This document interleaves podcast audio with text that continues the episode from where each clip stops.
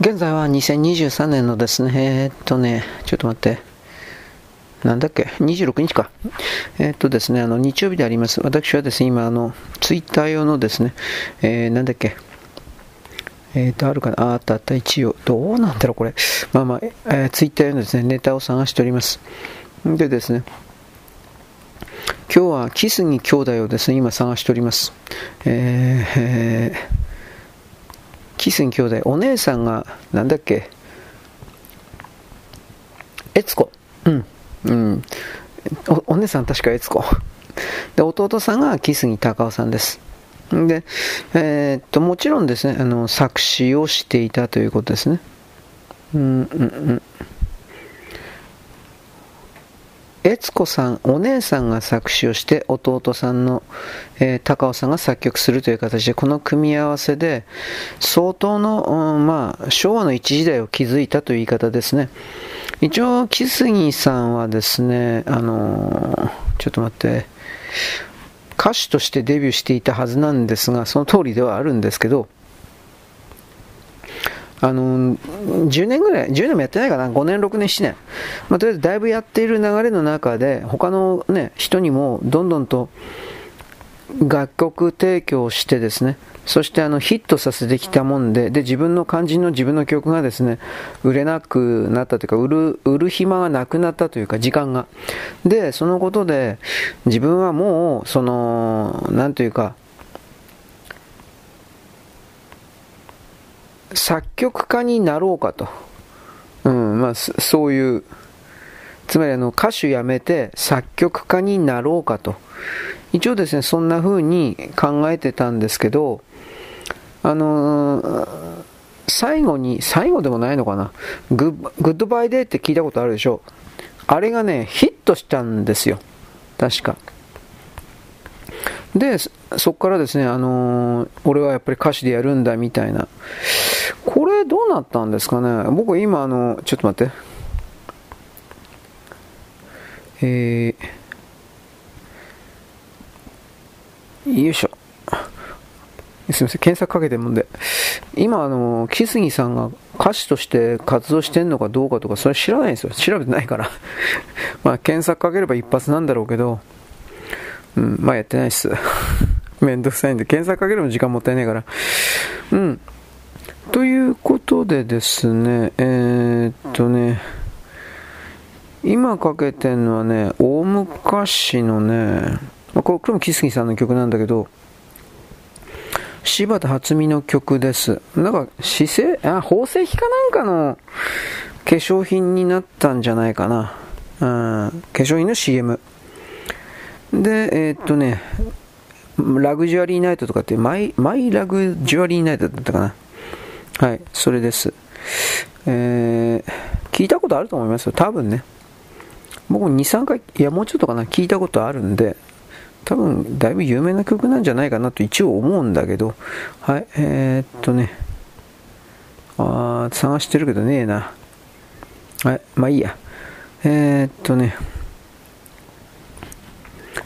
今言っやってるのは H2O です。これもお姉さんと弟、兄弟コンビじゃなかったかな。あの、H2O のですね、僕らのダイアリーです。えー、これドラマですよね。えー、ちょっと待ってね。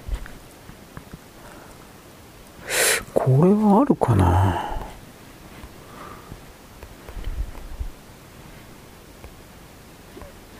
よいしょ。おっと、あ、びっくり。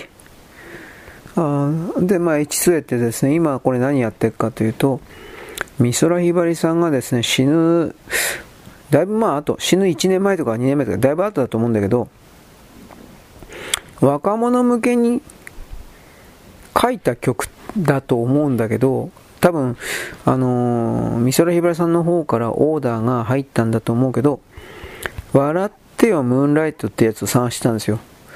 うん。うーんってね、それが今あったんですけど、僕が思ったのは、あ、美空ひばりって本当に歌、天才という言葉僕は使わない。そんな、な、なやつがいるかや。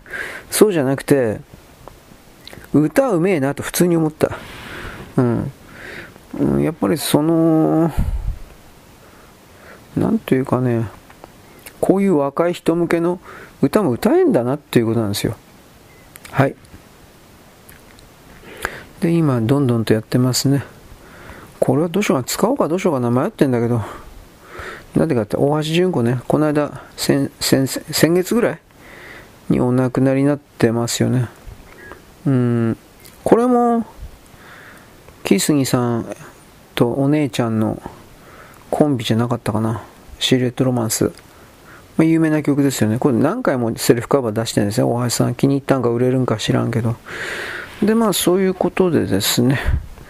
今、 Goodbye Day はあると思うけど。えー、っとね。まああの、平成ぐらいまでならね、まだその公式サイト的なもんで動画上がってんですけど、あれ？あのあんまり新しいと当たり前なんだけど、ないんですよ。あと、あんまりにも古いと。うん、僕昨日あの、津村さんの、津村健か、探ってたんだけど、まあ、結局なかったんでね、まあそりゃそうか、昭和25年前後の人だからね、あった、ある方がおかしいわなと、後でまあ思い直したんですが、うーん、難しいもんですね。なんか動画を求めてる人がいますので、いや、いるかな。というわけで、まあ、大体こんなとこでいいのかな。何でもかんでもできればいいんですけどね。で、僕なんでこっちの方先やったかというと、ツイッターがね、えー、っとね、4時ぐらい5、5時ぐらいでは繋がんない。夜にならないと、夜でもね、ダメな時あるんですけど、繋がらないんですよ。うん、多分これは、新しい、新しい端末だったら繋がるんだけど、その、うん、あバージョンがね、新しいやつ。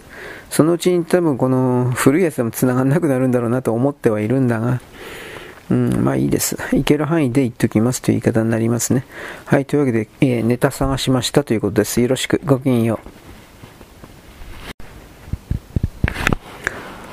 現在は2023年のですね、11月の26かな日曜日であります。私は今度ですね、文章のですね、アップロードをしながらですね、えー、なんか分かったようなこと言ってるます。全然分からんけど、まあ、とにかくですね、昨日から、昨日、おとといぐらいから私はですね、えー、モンゴルのですね、国境線沿いにおけるウラン鉱山のですね、事故のことを言いまさらながら、これ起きたのは9月20、9月23日の日付じゃなかったかな。その、報道的なものは。だから起きたのはひょっとしたら9月の1日だとか、もうちょっと早いのかもしれません。隠されていたものがバレちゃったという形形かもしれないけれども、これらの動きが起きたことによって、えー、なんだろう、中国の全土とは言わんけどね、風下にある、えー、北京とか上海であるとか、そういうところにおける人々の肺炎だとか結核に似たような肺、レントゲンで取ったら肺が真っ白になる的な、これのですね、症状が出てる。うんぬんかんぬん。で、あの、マイコプラズマ肺炎だと言っているけれども、どうかわからない。でもこの肺が真っ白になるどうのこうのっていう報道っていうのは、今年の1月にあの都市のロックダウン解除しましたけど、この時にもう出てましたよ。記事、記事として僕見てましたよ。その肺が白くなる。不思議だ、おかしいとかって。だから逆の意味で言ったら、このモンゴルとあの国境線沿いに来る露天、ウラン鉱山の露天掘りを含めるいろいろな露天掘りの事故がかなり前から起きていて、それが隠蔽されていて、で、9月頃にようやくそれがバレたという見方をするのか、えー、っと、この国境線、モンゴルとの国境線におけるウラン鉱山の事故は起きてなかったけれど、それまでの中国全土にですね、いっぱい溜まっていた、地上核実験50回ぐらい、えー、あとウラン石炭山ほどガンガン燃やすウランのすすとか、そういうものに関して、えー、ずっと前から、つまりこの10年も20年も、20年も、あ、でも2000年ちょうどぐらいからやっぱカウントするべきだから、20年ぐらい前から起きてきて、それらが積算、積み重なってそうなっただとか、これはわからんので、で、だからそれぐらいに痛めつけられていたから、えー、っと、免疫抵抗力が僕たち日本人を100とするんであれば、中国人50ぐらい、50とか50以下ぐらいになってて、で、日本人ったらオミクロンにかかってもへっちゃらだよ、なんだけれど、中国人にはそもそもその、えー、放射能によって免疫が50ぐらいになっていて、さらにワクチン打ったやつは30とか20ぐらいになっていて、で、普通だったら、ちょっとしたその肺炎というか肺結核というか、多分軽度なものであれば自然治癒能力によってある程度は治せるとは僕は言わんけど、でもだいぶ対抗できるはずなんだけど、それが全くできずに、もうなし、なし崩しというか、どういうかな、もうあっという間に肺の中にその菌が広がって、肺が真っ白けになっちゃったみたいな。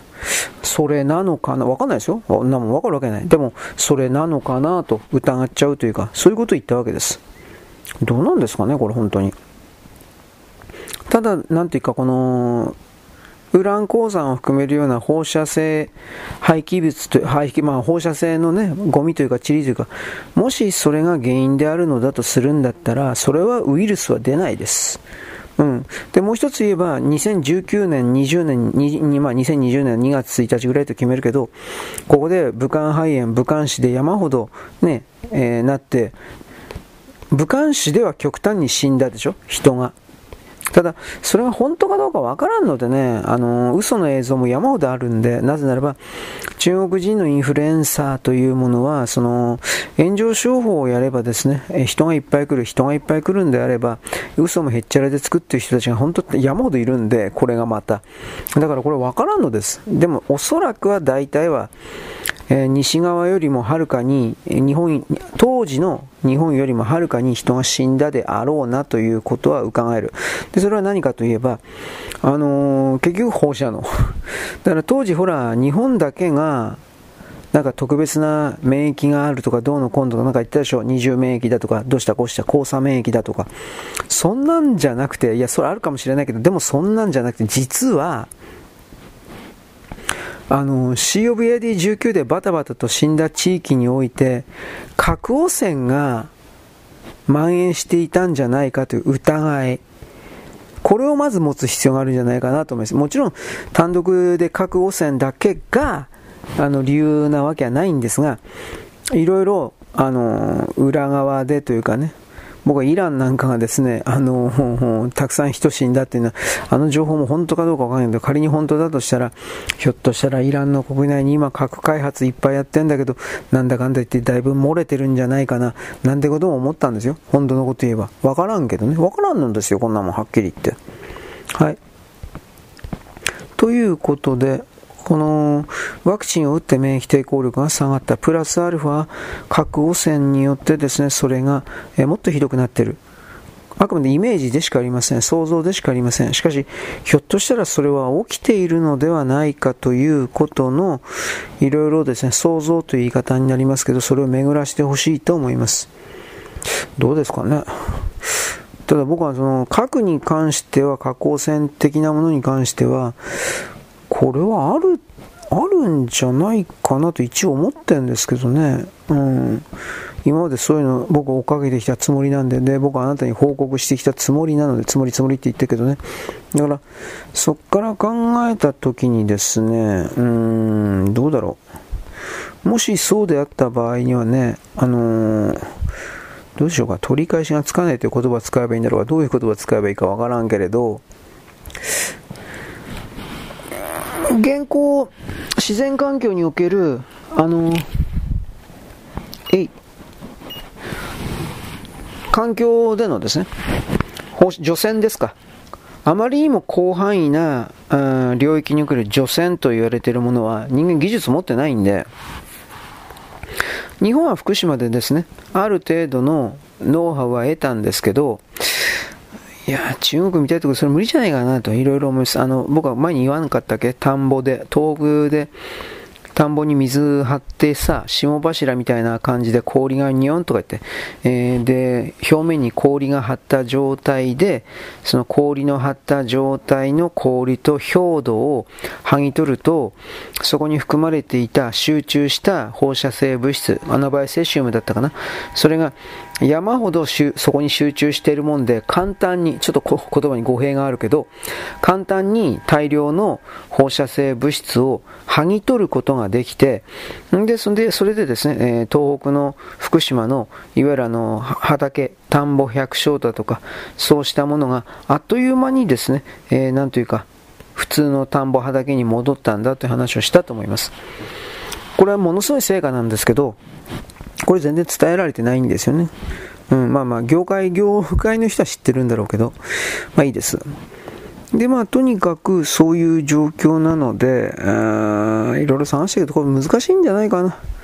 うん、つまりあの人間の手の施しようがない今んとこはみたいな逃げろ逃げろアンゴルモアの大王はみたいななんかそういう風にしか思わないんだけどまあ置いといてはいえー、っとねではこれでですねあのアップロード終わったんでちょっと待ってねなんだっけこれああの記事のですね、ネタ文章の方にいきなり切り替わって入ります。まあ大体似たようなもんだから。ただ、えー、っとですね、中国の金融セクターももうぶっ壊れたっていう言い方ですね。うん。で、それに関して、ちょっと待って。中国は隠してるふりしてるけど、まあこれ時間の問題だとは思います。具体的には中国の中の各、まず資金力のない地方銀行から、えー、お客さんがですね、えー、人民元で払い戻ししてくれという、それにすら対応できなくなるほど、マネーがないんじゃな、くなるんじゃないかなと。まあでも人民元ぐらいは多分印刷するんじゃねえかなと思うんだけど、どうだろうね。やんないかね。今ですね、通貨でも大暴落してからそれやったら一気に何か行くかな。いまあいかんと思うけど。なんとも言えないです。はい。えー、っと、韓国が流すだけ。韓国の中、国家的基盤である製造業全部円で壊滅的な業績になったと統計データなんて判明したそうです。それはあなた、あの、ほとんどが中国向けだから、そんなもん中国がいらねえって言ったらどうおしまいでしょう。なんでその、売り先というか、それをたった一箇所に絞ったんだろうみたいなこういうことを僕は思うんだけどどうだろうね。まあ、あと、日本、今、円安ですから、日本の製品を安く買えるという言い方になるんですか。だから、日本の輸出品に関しても、だいぶですね、普通の門的なものも、だいぶ売れてるみたいですよ。うん。まあ、あと、必要ならば、これ、統計調べておきますけどね。はい。えー、っとですね、2011年の抗議デモが、はい、その NHK なんですが、あのー、なんか今回、韓国の K-POP グループ5個 ,5 個か6個ぐらい出るんでしょ？わからんけど。で、そういうことに関してなんか取り扱いを注意してるどうのこうのというふうな、これはね、何の意味か俺全然わかんなかったんだけど、何言ってんのかちょっと思ったんだけど、2011年にいわゆる中道右派の人たちが、これなかったらネット右翼とかって言うけど、中道右派の人たちがですね、なんで NHK は国民の番組なのに韓国人なんか出すのおかしいだろうというふうなことをですね、言ったわけです。当たり前ですよ、こんなもんは。で、だって我々の税金でさ、なんで外国人そんな見んの？当たり前なんだけど、で、そういうことを踏まえてですね、えー、っと、なんかね、いろいろあるんだけど、11年においてですね、えー、そういうデモがあったんですよ。だか NHK ふざけんな、みたいな。で、そこでですね、あのー、NHK の偉い人たちが、こういう人たちははっきり言ってもう公務員なんで、公務員は責任を取らないことで生きている人たちだから、えー、また何か言われたくないわけですよ、結局は。だから、そこからですね、あのー、なんというか、今回の取り扱いが、だからだいぶ注意深く何言ってんのかなと俺思ったけど、正直言うけど、あのね、いろいろあるんでしょうけれども、ジャニーズの叩き今全然出てないでしょだから結局これ、韓国の勢力が、あの、いろんな日本の番組関係に決まった途端にピタッと引いたでしょ。報道されてないでしょ。僕はそのように見るんで。だから、そこから考えたときにね、うん、明らかにやっぱジャニーズのこの悪い悪いとかでわーとかってやったのは、韓国が絡んで、最初から韓国から仕掛けたんですよ、こんなもん。そのような形でですね、えー、いろいろと理解してほしい。えー、っとね、まあその、韓国はその西側世界の基準を採用して西側の一員のふりしてるけど、やっぱ中国人、儒教権益であって、自分さえ良ければそれでいいということなんですよ。単純に。はい、えー、えー、っとね、これは何なんだ、まあ、すごい巨大な氷河、氷河がですね、なんか動き始めた。ようわからない。南極で。でも、まあ、動いてもいいんだけど、俺多分溶けるんじゃねえのと、普通に思った。はい、まあいいや。これほっとこう。まあ、とりあえずですね、NHK がどうのこうのであります。はい、で、えっと、これは結構出てたんじゃないかな。トルコ。なんでこんなことあったのかな？飛行ルート外れまして、なんか東京タワー、本来ならばまっすぐ羽田に来なくちゃいけない、ね、飛行機がずっと内陸のという言い方ですね、内陸奥の東京タワーまで異常接近しちゃって、あわや本当にあわやぶつかるみたいな、なんでこんな変なことになったんだろうか、図図とか載ってんですけど、ね、指示が間違ってたんかな。この辺りよくわからん。うん。なんかいろいろなコメント、ツイートを見ると、トルコの関係者が観光の、そんなことするかな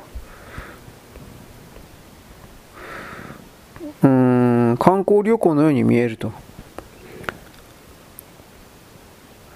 パイロットが通信を無視しているっていう表現になってますね。もしそれだったら大変なことだと思うんだけどね。だからまあ、通信を無視してるもんだから、パイロットが、まあ、乗せてるお客さんがどういう人が乗ってたか俺知らんけれど、えー、サービスのために東京上空を飛んでみました。うふ、えへみたいな。そんなことあるかな？いろいろちょっと疑問に思ったんですが、はい。まあいいです。はい、えーとですね、他には？これ大事なような気しますね。あの、自動運転をやっていた、えー、っとね、タクシーと接触事故、運行当面見合わせ。東区の JR 箱崎駅付近だって、福岡だってこれ。福岡にそういうのあんだ。うーん。自動運転バスがタクシーと接触事故を起こした。これ、僕思ったのは、どういうシステムかは何とも言えないけど、外からネットでまさか制御が、何らかの制御、コントロールというか、できるようなもんじゃないでしょうねと一応言っておきます。まあ、写真画像、西日本新聞で写真画像は出てるんですが、その、なんていうかな。これバスっていうほどのもんなんかな。まあ実験中って書いてありますね。自動運転公共機関実験中って。うーんと、1、2、3、4、10人乗れるか乗れないかって感じじゃないですかね。満席で10人ぐらいじゃないかなっていう風な。うん、どう、どうかね、これ。でもタクシーが、福岡のタクシーって荒っぽいので有名なんだって。だからタクシーがなんか慌てて割り込もうとしただとか、なんかそんなんでやったんじゃないかな。どうなんだろうかね。はい。これは謎。習近平さんがですね、池田対策さんの死亡を受けて岸田首相に頂電。これどういうことなのかななんでそんなただの個人にそんなね、えー、なんでやるんかなうーん、まあ岸田政権に揺さぶりだとは思うんだけどね、なんで創価学会に送んねえのかな。まあこれ揺さぶりになってないような気もするけど、なぜならば、今の新世代というものに関して、創価学会公明党に対する、えー、希望というか、憧れというか、そんな的なものは全くないわけで、もちろんその、なんだろう、池田大作という人物、それ誰？まあ、はっきり言ってもそういう人の方が多いんで、あんまり、あんまりというか相当意味ないような気もしないではないんだけど、あのー、現時点古臭い考えを持ってる人たち、大人たちは、うーん、自分たちにやることが、下々には強い影響力があるというふうに本当に思ってんだろうなと思って。今の人類そんなんじゃないと思うんだけどな。だんだんそうじゃない方に行ってると思うんだけどなと、個人的にはすげえ言うんだけど。はい。えー、っと、バス路線の廃止が相次ぐ、うんぬんかんぬん。全国合わせて8600余りの路線が廃止、4割で運転手不足が挙げられている。まあ、だからこれがあるので、昨日ちらりと言ったけど、自衛隊、自衛隊で確か50歳ぐらいで辞めないといけないので、その50歳からあと15年間ぐらいですか、あの、働く、第2の働き口として、このバスの運転手を斡旋するというのはどうだというふうな、なんか一応それは記事で読みましたね。言ったか言わないかちょっと自信ないんだけど。はい。次、これは何かな、えー、北朝鮮が発表。どうだろう、これ。北朝鮮はね、今回ののロケットの発射において、えー、成功した成功したって言ってるらしいんだけど、アメリカも成功した的なこと言ってんだけど、どうだろう。日本はなんか変なもんが回ってるっていうね、物体が回ってるらしいということの確認取れたけど、それが衛星かどうかわからんと、用心深い表現をしてるし、まあぶっちゃけ韓国は失敗したって言ってるしね。北朝鮮のそれは。で、北朝鮮昨日ぐらいの段階で、その偵察衛星を使って、韓国の街ソウルを撮影したみたいなことを昨日言ったのかな？言ったらしい。これ日経の記事なんですけど、でも言ったにしては、写っている写真を公表していない。つまり考えられることは、あの、そういう偵察衛星が失敗したので写せなかった。1。これが1。2番目は写ってはいるけれども、はっきり言ってお粗末な画像なので、全然大したことのない画像なので、そういう本当の情報を、真実情報を与えたくない。なんかそんな感じのような気しますけどね。もし、ま、あもし回っている、いたとしても、多分、まあ、大した画像は撮れてないんじゃないかなと一応思います。はい。次。えー、ちょっと待ってね。よいしょ。うーん。まあ、とりあえず僕昨日から本当にね、あの、ウラン、ウラン鉱山の底ばっかり考えてたんで。どうなんだろう、どうなんだろうって。ね、えー、ちょっとお待ちください。えー、孤立や貧困に苦しむ特定妊婦が急増、支援拠点、最大2800万円こそ、この孤立や貧困に苦む特定妊婦が中国人であるということを言ってない。これは非常に悪劣悪劣だと思う。これ国籍条項ないんですよ、確か。まあ、これまたあの間違ったらまた言いますけど、確かこれこれに関しては国籍条項とかそんなもんないから、中国人とかクルド人だとかの金持ってない妊婦が補助金もらって日本で子供を産んで、日本の国籍取れるということになるんでしょ、日本で産むから。でこうどう考えてもなんか変だな。うん、でこれが結局のところですね、えー、っとこういうかわいそうな人たちとやらに向けての利権獲得になってるんです、でそれらの関係者の。だこの子ども家庭庁というのは、この出来上がるときからなんか相当いつも、ね、問題視されてたけど、すべては人権とやらを食い物にする、えー、官僚と政治家、あとそれ以外の関係者、すべてこれらの泥棒装置だっていう見方を僕はしてるもんですから、うーん、ねえ。中にはそれはね、まともな人っていうか、日本国籍を持った日本に忠誠を普通に誓う人たちはいると思うけど、中国、韓国、北朝鮮、クルドとかにあの忠誠を誓う人になんで金やらないかんの？あの将来的にそれは日本国内において何のなんていうかな利益の獲得にならないでしょ？この考え方を日本人全て忘れてるけど意外にこれは取り戻してほしいです。人間の命には値段がついてます。こんなこと言うから僕はいつも嫌われます。うん。人間の命は金で買えます。本当に嫌われます。こんなこと言うから。でもその概念があり、その概念が現実化しているから、保険制度というものが成り立ってるんだという、ここまで考え方をあの巡らせることができないというのは、やっぱおかしいんじゃないですかね。綺麗なとこだけ見ても仕方ないんじゃないですかね。うん、僕はそう思いますよ。はい、えー、っと、松川るい。えー、これなんか書いて、すごいこと書いてあるな。フランス研修でどうのこうのとかって言ってたでしょう。えー、3時間ぐらいしかしなかったんだって。研修的なことは。公文書で明らかになった。観光側もフィーだったということですね。で、娘はさら先に帰ったという。なんでこんなやつ、えー、幹事副幹事長だったっけ？ふん。なんこれちょっとおかしいんじゃないかな。普通に。こういう人がなんか真面目だとかなんかって言われるのはバカじゃない死ねばいいんじゃないこんなことばっか言ってるし、俺。何気ない一言で傷つく人が、人が、人が、だからどうした？合わねえ人間に忖度してどうすんだよ。何しないと命令してんだよ。と僕は思いました。うん。えー、っと、これはなんかすごい話じゃないだろうか。今これ何かというとですね、ライブドアのニュースなんですが、ヤマトの集配員が川に沈む車を見つけて飛び込んで救助。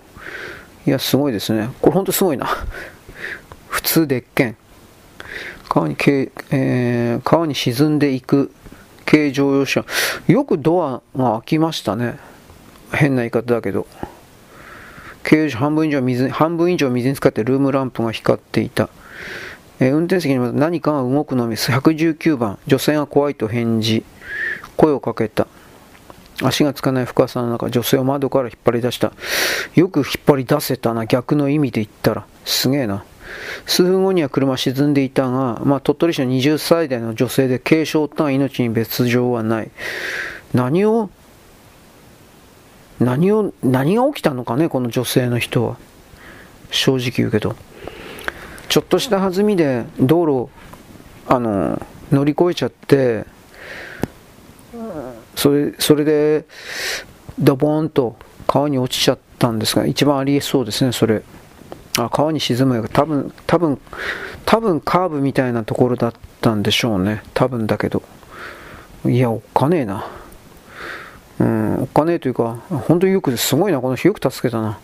助けられたなもありますけどね。完全に沈んじゃったら普通あかんからね扉って確か。水圧かかるから。まあだだから、だから窓から助けたか。まあそうなんだよね、きっと。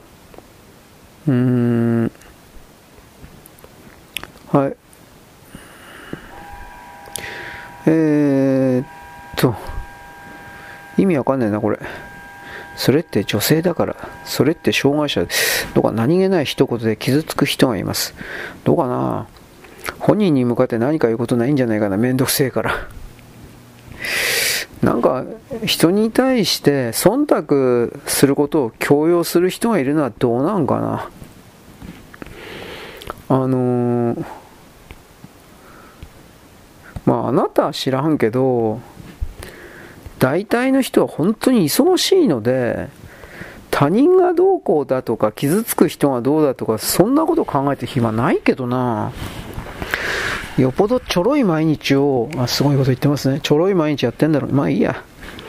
さっきも言ったけど、会わない人に忖度しても仕方ない。これ傲慢ですか？傲慢じゃない。会わない人に要求だけしているようなあなたには僕の今一言がわからないはずだ。どうせ会わないだとか、死ぬまで会わないんだとか、こういう言葉を拒否するはずだ。なぜ拒否するか知ってるんだ俺は。あなたはその一生会う人のない人に要求だけして何かを差し出させる。それが当然だ。自分が得る。受け取る。受け取り続ける。払わない。これが当然だと思ってきた人生を生まれてから今この瞬間まで、まあ俺が今のね、言葉聞いたところで何か変わるわけじゃ、こか変わるわけじゃないからね、変わるというのは行動が変わるということですよ。何も変わってないじゃん。うん。はい、あで、僕、昨日ね、これ、昨日、最近のメディアは、なんで、あのー、ハマスのテロリストとかを支えて、あの、OK とか言って、日赤関係だろうなというふうに言った。ハマスはもともとボランティア団体だよ。はあ、そうですか。あの、こんなことを言って、どうしてそのイスラエルの国民は、なんか生きてる価値がないみたいな方向をやるんかなと思って。ぶっちゃければ、池上のこの、もう池上扱い、池上の言ったこれっていうのは、オウム真理教は最初ヨガサークルだったんですよ。まあ最後の方はもう、あれは僕は明らかに統一教会に乗っ取られたと思ってるけど、あのー、なんだろうね、これ本当の歴史言ってないですよね。うん。こう池上っていう男は NHK の労働組合、番組制作局はどこにいたのかな？報道局か。報道局にいて、その労働組合の複数あるらしいけど、俺よく知らんのだけど、それの、明らかに極左、共産党みたいな形のところに所属したメンバーだっていう、まあ、記事を僕は見たことあるんで、本当かなと思いつつ、こんな動きやったら、まあ本当なんだろうなと簡単に思っちゃうね。どうであれ、テロリスト、テロ行為に走ったような人を、現時点テロ行為に走っている個人集団を擁護する応援するということを言葉だけで飯食ってるような池上、あと池上みたいな左側のやついっぱい、たくさんいるでしょ？そんなことやっていいわけないでしょなんでそうなのかなと思って、いろいろ。うん、まあいいや。えー、中国は記者会見する時間もさ、まあこれどうでもいいな。はい。えー、っとね、稲田。安倍さんは今から考えると私のことを分かってくれると思って、え何言ってんのかよくわかんない。えどどういうことなんだろうか。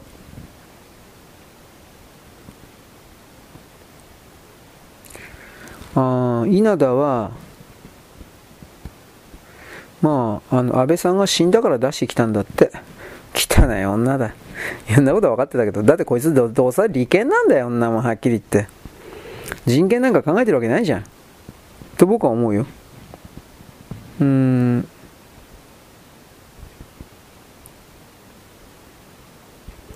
まあ、超党派法案の方ですね。差別禁止法案ってやつです。どっちにしたって。うん、まあ、かく稲田のところにね、僕は百田さん、有本さん頑張ってですね、あの候補出してですね、稲田を落選させないことには、どうにも何にも始まらんと思うな。政治家を落とすしかないんですよ、はっきり言って。そうしないと、それしか方法はないんですよ。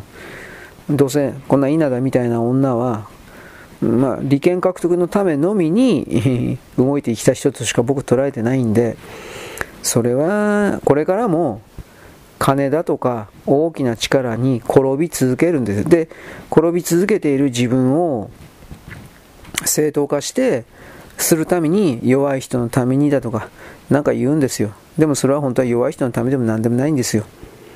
自分なるものを守るために、なんか動いてるふりをしてるだけなんで、それはやめて、いろんな意味でやめてくんないかなと一応思う。何もしないけどね。僕僕もあなたもかの、僕もあなたも稲田も変わらんけどね。はい。中国における資生堂がですね、その事業が徹底的に、えー、中国人が資生堂なんかいらないとかってやってですね、えー、らしいんですよ。処理水の問題で。は、中国人バカしかいやいないけど。というふうにいろいろ思ったんだけど、あのー、その中で、えー、っと、資生堂の現状の僕売上の比率知らんから何とも言えんけど、中国での売り上げ相当大きいらしいね。で、中国人女たちにこれを買ってもらえないとなると、屋台骨が揺らぐぐらいのものらしい。らしいらしいばっか言ってるけどね。日本国内で資生堂ってそんな力入れてないの？売ってないの？俺女じゃないから化粧品買わないから知らないけどよ。そもそも僕あの、情報が古いんで化粧品会社っつったら、資生堂、金棒、金棒ってもうななかったかな？資生堂、金棒、後世、ポーラ、マックスファクター、5ついったね。あと何があったかな。えー、千鳥だったか、ち、千穂瀬。な、なんかそんなあったな、ひらがなのやつ。なんかの通販で見たわ。えー、千堀、違うな。千歳、違うな。なんかそんなような、あったわ、化粧品で。うさんくせえ。うーん、まあ、自然、自然のものだけ使ってます、化粧品。まあ大体そういうのはうさんくさいよね。大体のところは。まあいいです。うん、あとは何だったかな。ようが、ようわからんけど、あのー、えー、っとね、セブンイレブンが、なんか、朝鮮語の、朝鮮のあの、おでんみたいな文字で書かれたクリームパンですか。朝鮮フェアが何かでやってんのかなわかんないけど、それを販売したそうです。うん、まあどうでもいいんじゃないかな。買わなきゃいいんだから。まあ無理に買えとかってさ、シャレにならんなといろいろ思うけど。えー、オランダのウィルダースさん、これは多分次の首相になると言われている人だけど、パリ協定から離脱するというふうに言ってますね。気候法、気候協定、すべての気候対策はシュレーダーにかける。まあ少なくとも温暖化は二酸化炭素関係ないんで、温暖化は否定しないですよ。僕温暖化はあると思ってるし、温暖化だと思ってるけど、それと二酸化炭素は関係ないです。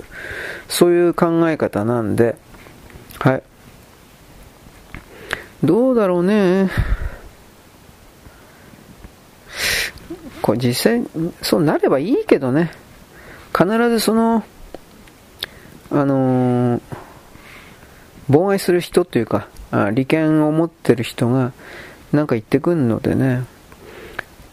まあでもさすがにその程度で暗殺されるだとか、多分そこまでは考えなくてもいいと思ってんですけど、どうだろうね。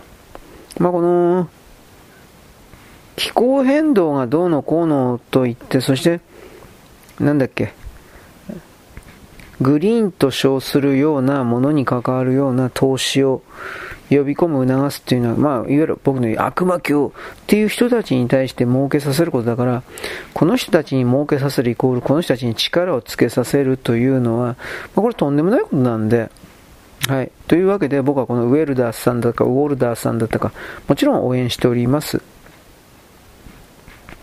えー、っとね、杉田水脈さん。うん。杉田水脈さん。今後も会見を拒否する。発言を切り取られる。その通りじゃん。共同通信切れてんだよ、これ。杉田は差別発言をしてんだ。杉田は悪者だとずっと言ってたのは共同通信なんだよ。アイヌの人々はかわいそうで、ラララララって言ってるのは共同通信なんだよ。で、その共同通信に対して杉田さんもう嫌。あなたたちを相手にするのは嫌。という。だから杉田さんは自分のツイッターで持ってるからツイッターでやるように、やるんじゃない？実際本当に切り取ってんもん。うん。うん、だから、僕この桜ウイロって知らないんだけど、なんか名前聞いたことは有名インフルエンサーみたいな、なんかそういう人かなとは思うんだけど、うーん、なんかだいぶ問題あるんでしょ？うん。これも切り取ってですね、なんかやってるっていう風な。うーん。誰なんですかね、これは。言葉の力だけで、まあ、インフルエンサー的な立場で、あのー、なんていうか、お金儲けをそれだけでやってる人っていうのは、これはダメなんじゃないかな。いろんな意味で。うん。うーん。あーこれ日本では先んじてあったのかな？うんうんうんうん。いやひどいな。あの、要はね、俺は米国に女子大があったということはちょっと正直びっくりしたんだけど、あ、でもこれカトリック系の女子大か。セントメアリー大学か。これ有名なとこだな、これきっと。セントメアリー大学がですね、自分は女性であると口で言うだけの男性を入学させることを決定したという。まあ、これは、おかしいだろう。これからどんどん自分は女性であると主張するだけの男が、えー、女子大に入っていってやりまくりですよ。女同士の愛を確かめましょうとか言って、普通の性行為やりまくりですよ。うーん、いや、これダメなんじゃないかなうん、まあ、日本でもなんかどどっかお茶の水だったっけ？どこだったかな？なんか4つぐらい ?3 つか4つぐらいの女子大がなんかそんなこと言ってるよね。それが、在校生と卒業生にものすごい、なんで私たちに一言も相談なくそんなこと決めるんで、そのと当たり前だよ、そんなもん。なんでそんなこと決めるんですかという、非難合々なのに、無視している。だから僕はその時に確か、これらの女子大のあのスタート地点がどこだったかっていうことを、まあ、知っといた方がいいんじゃないのというふうなことを言いました。わからんからね。ただ、それがいわゆる米国の、うんまあ、カソリックというよりも、米国の一部の支配層たちの、まあ、日本監視というか、東アジア地域におけるアジア人を管理コントロールするために作られた、女の側からコントロールするために作られた、自称大学組織じゃないんですか、なかったんですか？っていうことを僕は言ったと思うんだけど、だから逆らえないんだと思いますよ。その上の人という人、存在に。まあ、上というか、なんというか。うん、まあ、ひどいですね。でもこれ、証拠を証明す、改造手術しなくてもいいからね、チンコ取らんでもええから、その状態でなんかその、私は女よ、おほほほとか言って、俺、俺女だったらやっぱ嫌だな、こんな、そんな、こんな世の中、どう考えたって嫌だな。それははっきりしていないから。男か女かということはっきりしていないから。自分の立場を。で、頭の脳の中で自分がそうだというふうに主張するんだったら、その後で行動が基本的には、あの、合致、合わさっている。一致していないといけないんですよ。基本的には。そうしないとその人間なんて信用されるわけない。信用しちゃいけないんですよ。なんでこんな当たり前のこと、だからその、この場合の行動というのは、改造手術して女の体にするということです。で、それはやらない。口だけ、私は女よ、ほほほ。気持ち悪いったら、気持ち悪いったらあらしねえだな。うーん。はい。えー、で、今ですね、えー、パイコプラズマ、寺島敦さんかな。フジテレビ、日曜報道、ザ・プライムに出まして、どうのこうの。なんか中国でマイコプラズマ肺炎が流行ってますね。うんぬんかんぬん。抵抗力が下がると日本でも流行るかもしれませんよ。うんぬんかんぬん。と言ったそうです。うーん、まあどうだろうね。さっきも言ったけど、だからマイコプラズマじゃなくて、放射性の微粒子のそれかもしれない。わからんけど。まあ放射性の微粒子のそれのみではならないからそれプラスアルファの合わせ技みたいな感じで、えー、中国人の特に抵抗力の小さな子供たちが今徹底的に、まあ、死んでいるという言葉を使うけど死んでいるのかもしれない。うん、なんともわかんないね。まあ、で、一応、不活性化ワクチン、まあ、結局、不活化ワクチン、まあ、はっきりワクチンのせいだって言ってるけどね、うん、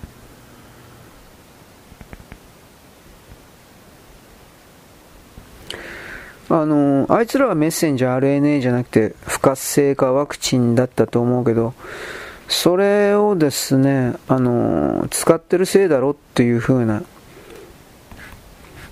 1回かかれば2回目以降はさらに症状が、ワクチン打ってる人に関して症状がさらに悪くなる。感染増強抗体。うん、これは反対で前から言ってたんですけど、感染するたびに症状が悪くなっていくということ。だから中国から不活化ワクチン、シノバック、シノファームですね、提供されてインドネシアの医療機関なんですけど、医療従事者もバタバタと死んでいったわけです。だから中国というのは、えー、自分の国ではこのシノバック、シノファームっていうほど売ってないみたいですね。汚い奴らだ。いや、汚いんだけど。あいつらに綺麗なところがどこにあるものか。何にもないよ。どうしようもねえな。うん、まあ、というわけで、でも、どうかな？マイコプラズマであるということと、私さっき言った、放射線、放射能関係のそれかもしれないね。これ本当によくわかんないですね、この、うん、どれかっていうことが。うん、あとは、えー、中国金融がやばいね、みたいな、なんかそういうやつですね。うん。まあこの、新日本メディアだったかな。うん、なんかそれがね、言ってたんだけど、今の深センは不老者と、うん、あとはカラコンテナか。うん、これがですね、もうあの蔓延してるんですよ、確か。だから、そのあたりを本当はもっと伝えないとダメなんじゃないかなということを僕は言うわけです。うん、ちょっと待ってね。よいしょ。これでいいのかな？ということ、うん、不老者だらけでしょう。新日本、なんとかな、新なんとかメディア、まあ中国のメディアなんだけどね。うーん、うん、うん。まあ、深センはね、発展してんのは、あのー、中央部だけで、で、あのー、端っこ行ったらもう、ど田舎の山の中みたいな感じですよ。はい、あとはね、えー、一時停止やったんで、前に何喋ったか忘れちゃったけど、まあ、とりあえず中国のですね、深センがやばいであるとか、そういうことを踏まえてです。うん。エネルギーというか何もかもが抜けていくところは本当にこうなるんだなというか、なんかそんな印象を持ちました。これは多分後でもうちょっと続くんじゃないかなと思います。とりあえず終わります。よろしく。ごきげんよう。現在は2023年のですね、11月の26かな、日曜日です。私はですね、今の世界の流れというか、これはですね、私今の、なんだっけ、松本清張じゃなくて、だったっけ、えー、まあ、復活の日を呼んでるわけですが、復活の日に関してですね、あそこに書かれていたようなことが、小松左京ですね、あの、本当に、えー若干の違いはあっても実現化しているということに関して驚いているというかですね人間の世界においては過去の時点において未来で起き得る可能性のあるような種シードですね。これをあらかじめ渡しておくということが、何らかの形でセオリーに、基本原則というかルールになっているのかなということの、考えを持ちました。人間の世界においては、ゼロの状態で全く新しいイメージを何かを生み出すことは基本的には人間には大体はできません。それをやるときにおいては、例えば基礎研究、基礎科学における計測、そしてデータの収集、分類、類推、で、そこから何かの結論を得て、新しい、えー、概念を仮説として立て、その仮説をですね、実証するためにさらに実験をするという形で、新しい何かの発明発見をする。それの積み重ねで我々の人類の全体認識の進化というものは形成されてきました。まあそういうふうに私は考えているということなんですが、実際それされたかどうかは知らんけど、僕はそう考えているということですが、あのー、しかし例えばノストラダムスのノストラダムスの大予言的な話飛びますけれどもそういう概念においてですよこれからいきなり、えー、っとなんか隕石的なものであるとか核爆発的なものが起きて人類は死ぬんだよみたいなことを何の予備知識もなく何の周辺状況もなく何の世界認識の本当の姿を持っていない人々の多くがそれを獲得することができると思いますか？例えば多くの人々は現状時点核兵器があるだとか核兵器を運搬するキャリアであるミサイルというものがあるだとかそれを装備格納しているミサイル基地があるだとか、そういう概念があるから、あ核兵器があり、それを使った核戦争が起きるのだと、そういう可能性があるのだと、そういう思いを至らせるわけですが、それがなかったらどうなのか、あないということはどういうことかといえば、例えば核兵器という存在を知らない。ね、例えばそういう存在を知らないんだから、そういう基地があるということもわからない。何にもわからない状態で、まず恐怖の発生があるか、ないでしょう、普通の常識で。恐怖の発生がない状態で、あのー、ていうかな、人々を怖がらせた結果、あのー、と言いますか、そこから大きな、この精神エネルギーという言葉を使いますが、精神エネルギーをですね、採掘することはできないわけです。だって人々は喜怒哀楽の感情における恐怖というものを感じてくれないんだから。ということはどうなるかといえば、あの、それを前もって、小さな噂話のレベルでもいいから人類世界にそういうものがあるんだよ、そういうことが起きるんだよということを、あのー、なんというかな、置いておかないといけないでしょ？変な言い方だけど。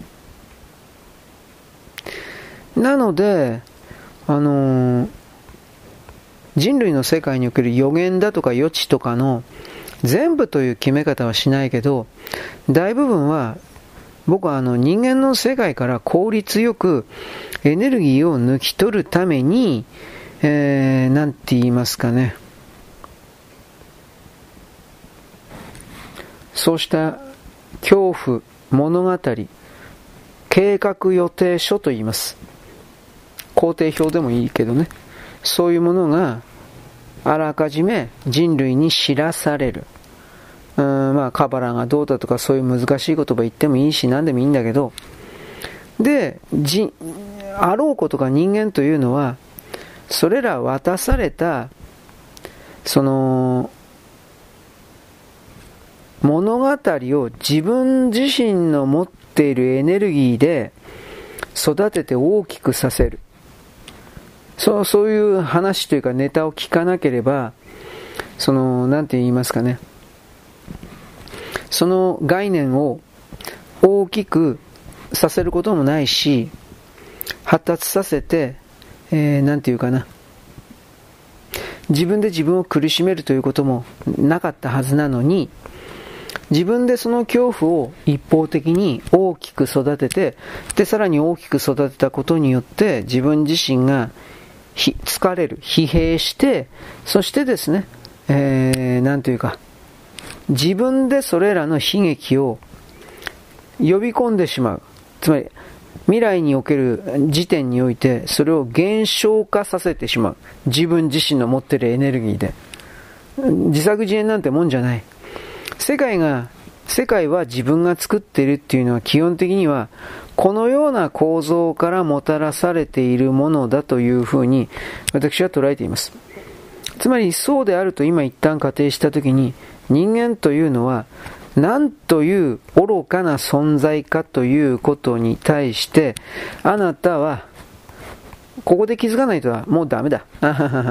何言ってもダメだ。そういう時においては。まさに本当に自分で作ってるわけだから。はい。というわけで、今ちょっとですね、アップロードしていたんで、ちょっとだけでもやっとこうかなと思って今喋ってますが、じゃあついでにプラスしときます。オリコンのニュース、今俺見たんだけど、女子高生 VS ウルトラマン制作決定、ニュージェネウルトラマンの世界観をベースに、女性主人公の人間ドラマ、どんなんなるね 意味わかんねえよ。うーん、まあなんかつぶらやプロがファンに送る祭典なんだそうですけど、企画進行中で何か決まってるわけではないそうです。で、あの、女性が主人公の全く新しい人間ドラマを書くさ、まあそうなるだろうね。女の人が変身するのかな？そうかもしれんけどね。ただ企画が完全に決まったというわけではないから、どうだとかこうだとか、まあそれは言えないでしょうね、これは。なんとも言えない。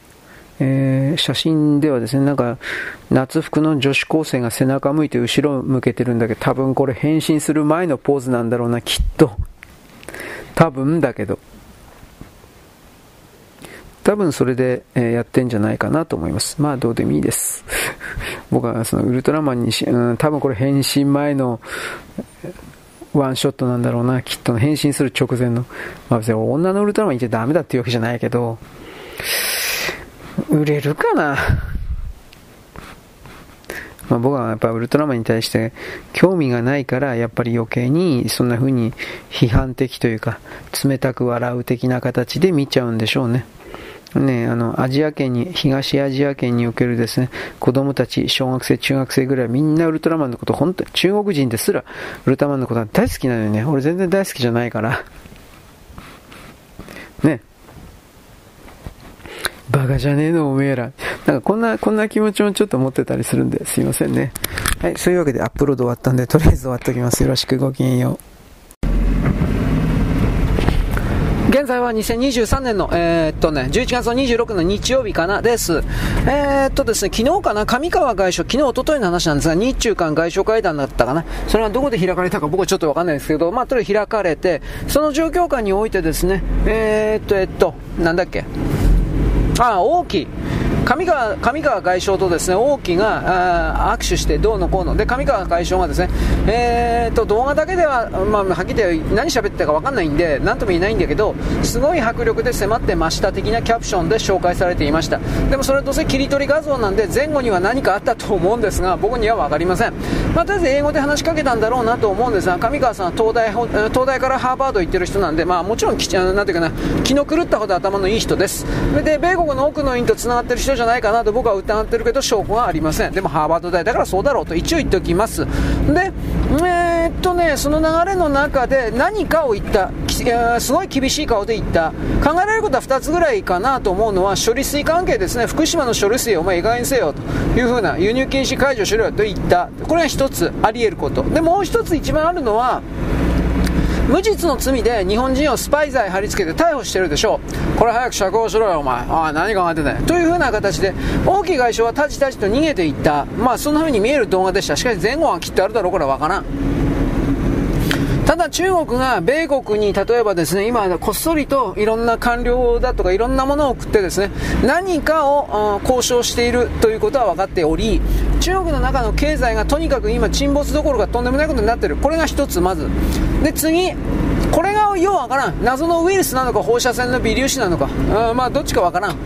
僕は放射線の微粒子かなと今なんかなんとなく思ってるんだけどひょ,、まあ、ひょっとしたら放射線の微粒子でワクチンで、まあ、とにかくその免疫抵抗力がガタッと下がってしまった中国人が徹底的にオミクロン的な軽い、えー、武漢肺炎 COPD19 シリーズで、えー、なんていうかな、えー、肺が真っ白。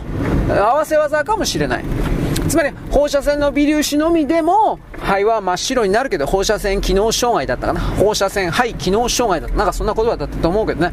放射線だけでも肺結核や肺炎みたいな感じの症状が出る出せる。でありもちろんこれは本当の肺炎でもそうなるわけです。これは分からない。どうかっていうことは。でまあ、とにかくそういう状況でありますから、えー、米国に対してですね何らかの、なんだろうね、何らかの情報を迫っているというか、まあ、とね、あのね、深センという地区あるでしょ、深セ地区。で、あそこから一応情報出てるんですが、えー、普通の人が SNS で取りました的な情報を、いわゆる、えー、大東人であるとか大禁煙であるとか、そういう系列の、あのー、中国人メディアが伝えていたという体裁を取ってるけど、どっからどこまで本当かわからない。わからないけれども、えー、っとね、衝撃的だったのは、深センの近くの陸揚げ、あ水揚げ港、港において、あのね、えー、山となった空コンテナ、空のコンテナ、これが積み上がっていてですね、何の、その、なんというかな、仕事の当てもない。つまり来年以降においても。今もないけど来年以降も仕事の当てがない。その動画の中における中国人たちは字幕でこれを言っていた。米国に喧嘩売るから、バカだよ、みたいな形を言っていた。謝るしかねえよ、みたいなことを言っていた。しかしこれ、どっからどこまで本当かわからない。中国人だから。全部が嘘をついてるってのは当然あるんだけど、末端の中国人が世界の国際情勢的な本当の、力関係であるとか、そんなもんが分かってるわけないんで、俺だってそうだけど、なんとなく思ったことを言っただけに過ぎないかもしれない。それが結果的に騙しになってるということはよくあるんです。そういうところだけ採用しているということなんですが、まあ置いといて、空のコンテナが本当に山と積み上がっていた。そして、夜になると、地方からの出稼ぎ農民工たちが武漢市ジャカタの新鮮地区に山ほど入っていたんだが、あはっきり言って仕事がない。で、路上生活者になってる。地面の上にマットレス引いて毛布にくるまって寝ている。あどっかの駅の郊外の歩道みたいなところで。それがですね、100人ぐらい、簡単に100人ぐらいバーっと横になっている。これはなんでそんなところにいるのかというと、えー、っと、帰る金がないから。でも、あれらの僕見た動画は今じゃないんですよ。冬だったらもう死んでるんで、寒いから。おそらくは。何だったかな？今年の3月でなかったかな？あの2023年の3月撮影じゃなかったかな？だから逆の意味で言ったら今はもっとひどくなってるんじゃないかなと思うんだけど農村戸籍の連中はその家に、えー、つまり自分の地元に帰るための旅費すらないんですよ。汽車賃が。だから動くに動けないしなんか日雇いの何かを求めて待ってるというかそれもない。だから最終的にどうなったのかどうしたのか全然わかんない。徒歩で帰るってわけにいかんしね。中国本当広いんですよ。地図見てくださいという言い方をします。本当に広いから。だから移動するのも大変なんでお金がすごいかかるんで。うーんとまあなんかいろいろ僕は考えてしまいました。まあ考えたってね。だから僕たちが思う以上になんか中国では何かが不景気プラス病プラス何かが起きているとまず捉えなくちゃいけないかなとまず思います。はい。でですね、中国の苦境というのはもっとひどくなるけど、今そんなことを置いといてですね、なんでかと言ったらですね、今日の、今日26、26の深夜という意味なのか、27の深夜という意味なのかわかんないんですけど、え、ー、とね、一応カレンダー見たら27に満月って書いてあったんです。で、でも僕の解釈だったら26日の午前0時回って、午前深夜1時とかだったら27日だから、多分こっちの、これがつまり今日から今から数時間後が満月ってことなのかな、どうなのかな、という風な形、昨日日ね、実は満月の写真撮ろうと思ったんですよ。すげえ快晴でね、えー、っとね、木星と月がランデブーしながら西の空に沈んでいくという絵だったんです。いや、これは、へえとかって思ってたんですが、満月じゃなかったんで、まあまあいいか、という風に。ところが、あ今日、ま、今日、おそらく今日じゃねえかと思うんだけど、満月っぽい。わからんけど。で、空を見上げるんですが、一応月出てるんですけど、まあ、薄曇りがあってですね、これはちょっと絵にならんかなと。昨日撮っときゃよかったとは別に思わないですよ。別に。で、今日もですね、まあ、ランデブーというほどでもないけど、木星と大体近い距離で、えー、上空に映ってるというか、そういう言い方をするんで、まあ、なんかあるんですかね。あの、だいぶ前なんですがね、当時の、当時っていうのは12月22日かな。と5年か6年かな。もっと前かな。当時のね日に満月があるというすごいイベントがあったんですけどえー、あなた見れましたか？あんなもん無理だよお前。まあいろいろあります、まあ、冬だからね。どこに晴れてんだよと思ったけどままあいいです。はい。というわけでですね、あの天文現象と僕たちはなんだかんだ言って繋がってますよ。なぜなら僕たちは星の子だからとここまで言ってですね、石森章太の星の子ちょびの話をしようと思ったんですが、僕星の子ちょび見てないんで あれ本当に石森や、石森作ったんですかね？俺分からんのだけど、デザインだけじゃないかなと思うんだけど、じゃあ面白いかって言ったらなんか不気味な物体がなんか あれ何なの？ナスビに、ナスビに顔があって、ナスビにちっちゃい手足生えてるみたいな、なんかそんなイメージを持ってるんだけど、でもそんなこと言ったら、それの丸い版は星の子カービィだったっけ？なんかでしょ？星の子だったかついてたかどうか知らんけど。まあゲーム関係ってそういうの多いんだよね、きっとね。俺全然わかんねえ。まあ、だから俺、世の中的に本当にね、あの文化、文物、アニメ、漫画、芸能、いわゆる動画も全部ダメなんですよ、俺。ダメっていうのは、見てないからっていうのもあるけど、VTuber とかなんか今いろいろやってるでしょ。否定はしないんだけど、でも新しい文化って言われたら多分そんなことないと思うんだけど、なんかやっぱお金儲けのために必死になんかそういう風に持ち上げてる、盛り上げてる人たちはいるけどさ、それ業界の人でしょ、いわゆる。業者の人でしょ。まあ、それは自分たちの生活かかってるから、そんな風に言うのは結構だけど、僕からすれば、全然関係ない僕からすれば、まあ、所詮画面に映ってる何かでしょ人間、それが人間であるかアニメであるか、アニメっぽく見える、まあ、CG であるかどうかだけの違いであって、そのことに対して、なんかすごいとか流行ってるとか言われても、結局やってることはあんま変わらんのだから、うーんと、いろいろ思いました。で、その、例えば、えっと、VTuber 云々に関して、なんか、なんだったか昨日だったかな昨日か今日ぐらいです。ストリートファイター6、6番の、えー、なんかオンライン全国大会的なものがあってそいつを VTuber のせ、えー、運営会社か。運営会社の2時3時とかっていうところが、うん、知らんけど、まあ、あるんですよ。2時3時とひらがなで2時3時だったかな、まあ、なんかありましてそこはですね、あの VTuber 的なキャラクターとあとゲーム人間の生身の人間の解説解説くんみたいなもの2人出してですね。でなんかあの全国対戦中継みたいなことやってたっていう。なんかで同時接続が10万人超えてすげえとかって言ってるけど、まあ、それは10万人本当かもしれないけど何割か多分桜じゃないかなと普通に思うしそれも結構なんだけどやっぱゲームやらんからでしょうね俺。何の何の考えもないというか 悪態をつく気もないし冷たく笑う気もないしなんかああそうですかっていうなんかああそうですかっていう気もないしはあ何にも思わない。ダメなんでしょうねこういうのってね。でそういうのが僕にとっては、うん、経済活動であるとかそれはいくらだ？いくら儲かるんだ？こういう風になると 目がランランと輝き出してですね、金だよ。ってこうこうなっちゃうんで、俺はだやっぱダメなんだなと思って、いわゆるあの、文化文物的なのも楽しんで、えー、なんとか、なんとか素敵とか言って、全然共感できないんで、弱ったな。あんまり言われることじゃないけど、まあ、多分おそらく言われなくちゃいけないことなんだけど、うーんと、まあ、いろいろ悩んでます。ちょっとだけ悩んでます、この辺は。もうちょっとなんか、下々のことを知らなくてはいけない。まあ、こういうふうに思ってます。はい、よろしく、ごきげんよう。現在は2023年11月の26日のですね、えー、何曜日、えー、日曜日でございます。なんかもう日付ぐちゃぐちゃいつも言ってますね。えー、っとですね、私はですね、ちょっと待ってよ、あ大丈夫ですね。あの、すいません、今パチパソコン立ち上げてやってるんですが、一応、えー、な、な、これ？1分、1分以内には立ち上がってると思うんですけど、僕は詳しくわかんない。今のパソコンは一瞬にして立ち上がる。なんだっけ ?SSD だったっけ？俺の、俺のやつも多分それだと思うんだけど、あんまり早くねえなと。まあいいです。えー、ちょっと待って。で、今ですね、えー、っと、ブログのですね、完成原稿を作るために頑張っております。大したもんでは全くございません。分かっております。えー、っとね、ちょっと待って。まあ、忙しいんです、本当に。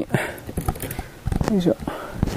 で、僕さっきですね、あの、ツイッターをですね、更新いたしまして、えー、っとね、なんだっけ、ちょ、ちょ待って、俺これ、何番やったかな。えー、っと、112526、あ、これですね。1126でいいのか。はい。更新いたしまして。んで、今日はですね、えー、っとね、木杉隆夫さんです。で、えー、っとね、正確に言えば姉ちゃん、姉ちゃんいるんですね。姉ちゃんの悦子さん、えー、これとですね、姉ちゃんが作詞して、木杉隆夫さんが作曲。この組み合わせで、あの、一時代、そうですね、1980年から2000年ぐらいまでかな、20年間ぐらい、僕はそ、そこまで詳しく知らないんだけど、まあとにかくですね、日本の歌謡界の、シティポップス、ちょっとわかんないけど、どう言葉使えばいいかわからんけど、まああえてシティポップスって言うけど、あとまあ、まあ純然たる歌謡、歌謡曲のような気もするけど、それをですね、大きく支えて、姉妹です。姉妹じゃなかったら兄弟です。姉ちゃん、弟です。で、そのことにおいてですね、あの、木杉隆夫さんそのものは、確か一応歌手志望だったはずなんですよ。確かね。ただ、残念なことに言うほど売れなかったんですね、木杉さんは。で、そのことで、えー、っとね、でも売れなかったんだけど、えー、っと、作曲家としてのさ、あれはどういう形で木杉さんに、作曲の発注をしようという風になってたのか僕はようわからんのです。ただ、おそらくは、えー、ちょっと待って、えー、どこ行った？おそらくは、えー、っとね、コンサート活動的なことはずっとやってらした人だと思うんです。で、レコードもそんなに、レコードというか CD もそんなには売れてた人だとは思えないんですけど、でも、あのー、なんというか、コンスタントに売れていて、そしておそらく業界関係者には高い評価を得ていたんだと思います。つまりメロディーメーカーとして、あ、こいつ売れる曲作るなってことですね。早い話が。だから、このキスにエツコとキスに高尾のですね、コンビというのは、本当に山ほど、なんだかんだで作ってるんですよ。俺びっくりした。調べて。中森明菜あんなやっぱり、あのね、このね、姉ちゃん弟コンビで出してると僕知らんかった。まずデビュー曲はね、中森さん、えー、えー、と、なんだっけ、セカンドラブ。スローモーションか。スローモーションの方だったっけ？ど、どっちか。スローモーションだったかもしれないけど、これ、この姉ちゃん弟コンビなんですよ。あ、そうだったんだって、まあまあ、そんな感じではあるんですけど。でね、あのー、まあそれもキスギと、まあ姉ちゃんと弟とコンビすげえなと、これはあるんだけど、まあ、いや、すげえなと思ったのは、あれなんですよ。えー、っとね、16歳だったんですね。あの、えー、中森明菜さんのデビュー、デビュー曲というか、あ、デビューの年齢は。薬師丸ひろ子も16かな？どっかその辺だったか知らんけど、当時は15、16でアイドルとして出てくるのは当たり前だったのか知らんが、僕は何言いたいかというと、あのー、今の16ぐらいで、アイドルという商品を形作っていった時に、あの時代、あのー、極端にね、僕はあのー、昔は良かっただとか、そんなこと全く言わんけど、でも、あの時代の時の何か、あうまさ、うまい人、それを、あの、形作ることできたかなっていうと、僕これできなかったんじゃないか。まあそれはね、どれだけ訓練すればいいけど、今そういうシステムもうないんじゃないかなと思って。再構築すればそれはあるか知らんけど、今なんかようわからんけど、シンガーソングライター的な。そしてあとは、なんだっけ。えー、っと、SNS 的なところで、えー、売れてる人？こんな言い方だけど。そう、そういう人たちが、あの、主役であって、いわゆるあの、歌謡界における歌謡曲、歌謡曲といったものがあった時の、作詞作曲編曲のプロが、そして売り出しのプロが、いわゆる歌い手というものを育成して、えー、っと、まあ、歌わせるというか、そういう商品の構成のパーツにするとか、まあ、それはないでしょう。今あるのか知らんけど、でも、とてもあるようには見えないですね、少なくとも。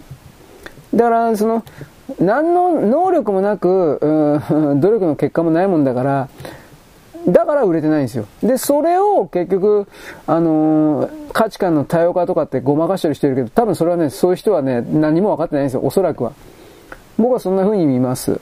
うん、あのー、ちょっと待って。共同でプロジェクト作業を本当の意味でやったことがないような人が、えー、自分たちの能力努力のなさみたいなものを棚に上げて、価値観の多様化だよって言ってるだけというふうに、僕にはそのように思えるわけです。はい。というわけで、カタカタするんで、ちょっと一旦ここで切ります。はい、ガタガタ終わり。あんまり長くやるとですね、もうキリがないんで、もう、なんていうか、まあ俺の文章なんか読んでるやついねえしね。うんうん。割り切ってるし、人脈もしないし、どうでもいいやって感じ。これですね、まあ、前あの、おはがきで言ったから、やっつけ、やっつけとくかな。こんなもんですよ。お金かかってたら、あの、もっと真剣になるんですが、お金かかったら今度もうかけなくなりますね。間違いなく。あのー、どっか間違えてるんじゃないかだとか、いい加減なこと書いてないかっていう風な形になって、その検証作業だけで何十分も何時間も費やすことになるんで、それは割が合わない。どう見たって。というわけで、僕は今、あなたが何をおっしゃろうが言う前が、やっつけておくわけです。ね、ほっといてくれよ。はい、ということで、今、中国のですね、あ、聞いた。今あ、珍しい。一発で言ったよ。ラッキー。えー、というわけで、今、中国のね、ウイルスなのか放射線障害なのかわからんけれども、そういったことにおけるですね、いろいろを勝手に書いておりました。ね。まあ僕よりもあなたの方がですね、あのー、情報を取るということにあなたはもうあなたは僕よりもはるかに素晴らしい人ですから超えてますからね。まあ僕より何でも知ってると思うんだけど、うーん、まあね。そういうところを見ただけでも、今の動きは明らかに、なんだろう、だいぶやばいねっていうことは、おそらく分からなくちゃいけないですよ。思ってないですか？あなた、だいぶやばいって感じてない？いろんな意味で。昨日と今日、今日よりも明日とか、全く同じ繰り返しがこれからも続くと思ってんの？いやーそれはないと。だからね、結局それはないと。どこで変わるかというと、自然環境と経済だと思う。基本的には。うん。まあ、そこにウイルスだとか、そういうもん来たら俺は正直わからんけれども、それらをですね、どのように見ていくかですよ。やっぱり。はい。えー、はい。いいや、これで、ね。ちょっと待って。よいしょ。ということでですね、僕は今日は急いで頑張、まあ、ね、いつもいつもね、こんなことやってられないっすよ。あなた何言ってるんですか。お金、でもさっき言ったようにお金かかってたらまたもっと、もっともっと逆に時間かかるからね。いやつけてるだけですよ。うん。はい。それがいけないんですか？なんか文句あんの？誰も何も言ってないけど。はい、ちょっと待って。というわけでね、えー、っとね、さっき何言ったっけ？あ、そうそう。ど、どの辺まで？あ、木杉さん、木杉隆夫さん。はい。これに関してはですね、あのー、僕そんなに曲知らなかったんですよ。木杉さんに関しては。いや、嫌いでも好きでもないんだけど、この姉ちゃんと弟のコンビが、いっぱい作ってたということを今日調べて初めて分かって、すごい人たちだったんだなと。まず、まずね、これ。うん。で、いわゆるあの、青春歌謡。こういう言い方ですね、青春歌謡。これほとんどこの人たちだったんだなと思って。で、あの、昭和の時代に来る青春歌謡であんまり売れなかったけど、大体そんな曲ばっかり歌ってた人の中に、中に、えー、っと、なんだっけ、H2O か。足立みつるのタッチ系だとかそれを歌っていたし、えー、なんだっけ、えー、っとね、足立みつるのた、えー、っとね、なんだったかなああ、そうそう、タッチ。タッチでしょう日当たり旅行ってやってたかなちょっと俺ちょっと自信ないわ。うん。まあそれ、それ系、とにかく。と、あとは、飛んだカップルのね、僕これ全く知らない。そうやってたんだとびっくりしたくらいなんだけど、あの、飛んだカップルというですね、柳沢君代のですね、えー、と、青春漫画をドラマ化してたんですよね。俺よく知らないけど。えー、っと、それとかのですね、えー、あ、違った。えー、よいしょ。それとかですね、オープニングとかを歌ってたんですが、曲がですね、いわゆるあの、キスに高尾、ああ、キスに悦子高尾姉ちゃん、姉ちゃん弟コンビだったということを知ったんですよ。いや、本当にどこにで見たんだなと思って。でもそれはいけないっていうわけじゃないですよ。すごいなという意味で言ってんだけど、はい、ちょっと待って。え？い。いや、今日なんか随分無論的なものは短いな。まあいいや。あ、あのー、今までね、多分ね、僕ね、あの韓国とか含めてね、特にね、特にね、本当にどうでもいいネタをね、使いすぎたんですよ。韓国のネタ全部切り捨てることにしたら一気になんか 一気になんかあの、なんていうか、文章の量が減った。まあいいんだけど、あの、ちょっと待って。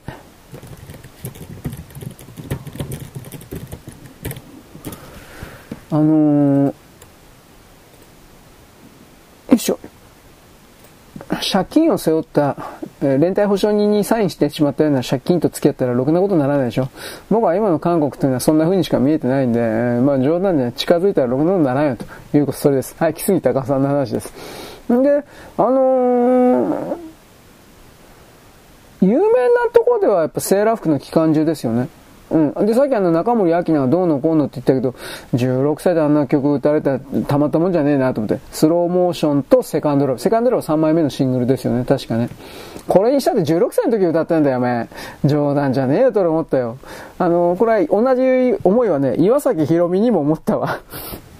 本当に。この二人に関しては、まあ、今はもう年取ったから当時の歌い方というか声は出せないけど、でも16歳の時で、まあ、とにかく気違いだと思ったらまず岩崎。16歳であれ。ちょっと待てよ。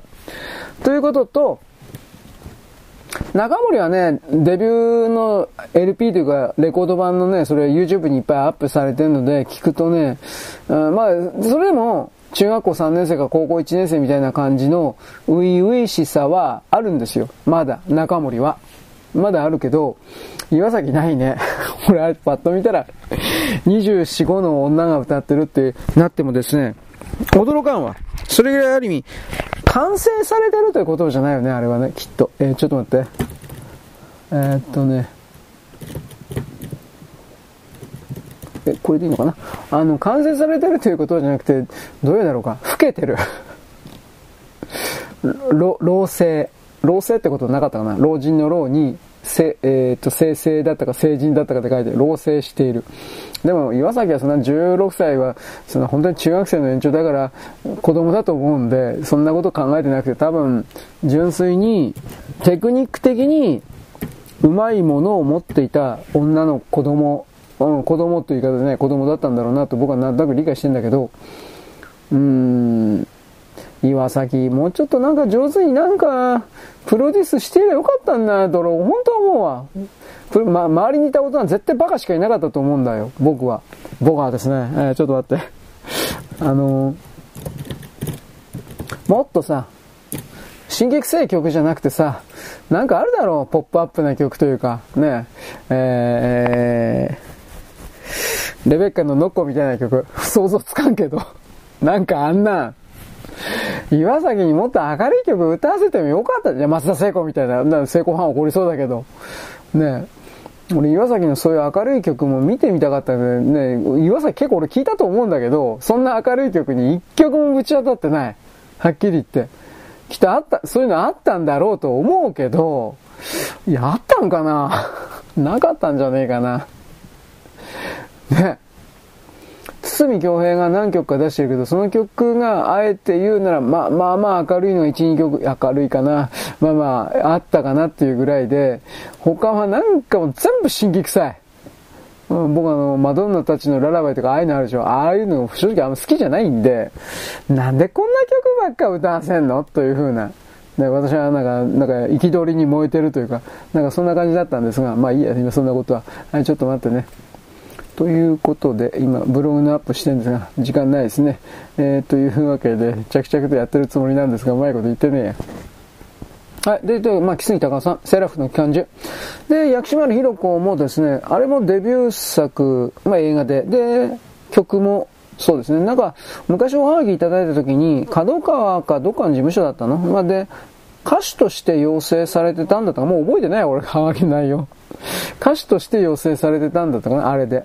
まあ昔のアイドル15、16、17のその辺は、歌手で養成され、兼、兼任、役者。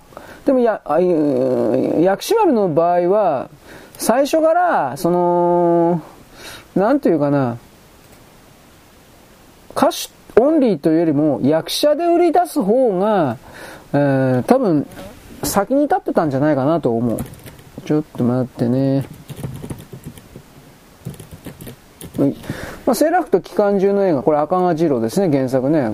どこ面白いのかこれわかんないけど、赤賀次郎で、そして、その後ですぐに探偵物語になったんだったかな。僕は第2作目、ちょっと覚えないけど、探偵物語も赤賀次郎じゃなかったかな。ちょっとすいません、俺も自信ないんだけど、三毛猫ホームズとかじゃないんだよね。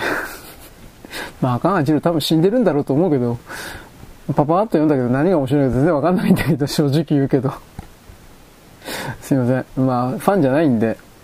うん。だから、そこから見たときにですね、うーん、まあ、薬師丸を最初に育成したというか発見した人、多分なんかのオーディションかなんかで募集して薬師丸が来たんだろうなと思うけど、やっぱあれじゃないかな、そんな可愛い子じゃないんだけど、ビジュアル的に。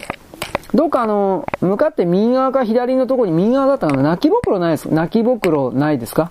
でもあの泣きぼくろは本当はひょっとしたらマジックで描いたようなメイクでやって本物じゃないかもしれんけど、あの泣きぼくろが、やっぱりその印象に強いというか、多分その印象に残らせるためにそういう子を選んだ。また、まあ、後で書かせた。それはあるんで、ま、本当にメイクでマジックで書かせた。それはあるんで俺わからないんだけど、昭和の時代っていうのは、ああいう泣きぼくろだとか、あと、笑いえくぼ？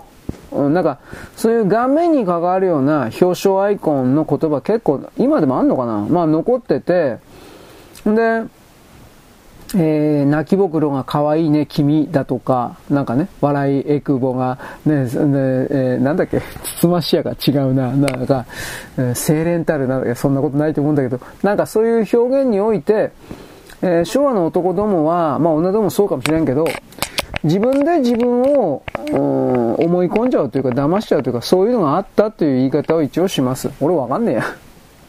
はい。うーん。ということなんでね。うーん。どうなんだろう。まあ、ちょっと待ってと。うーん。まあ、歌に関しては、薬師丸の上だったね。角川三人娘においては。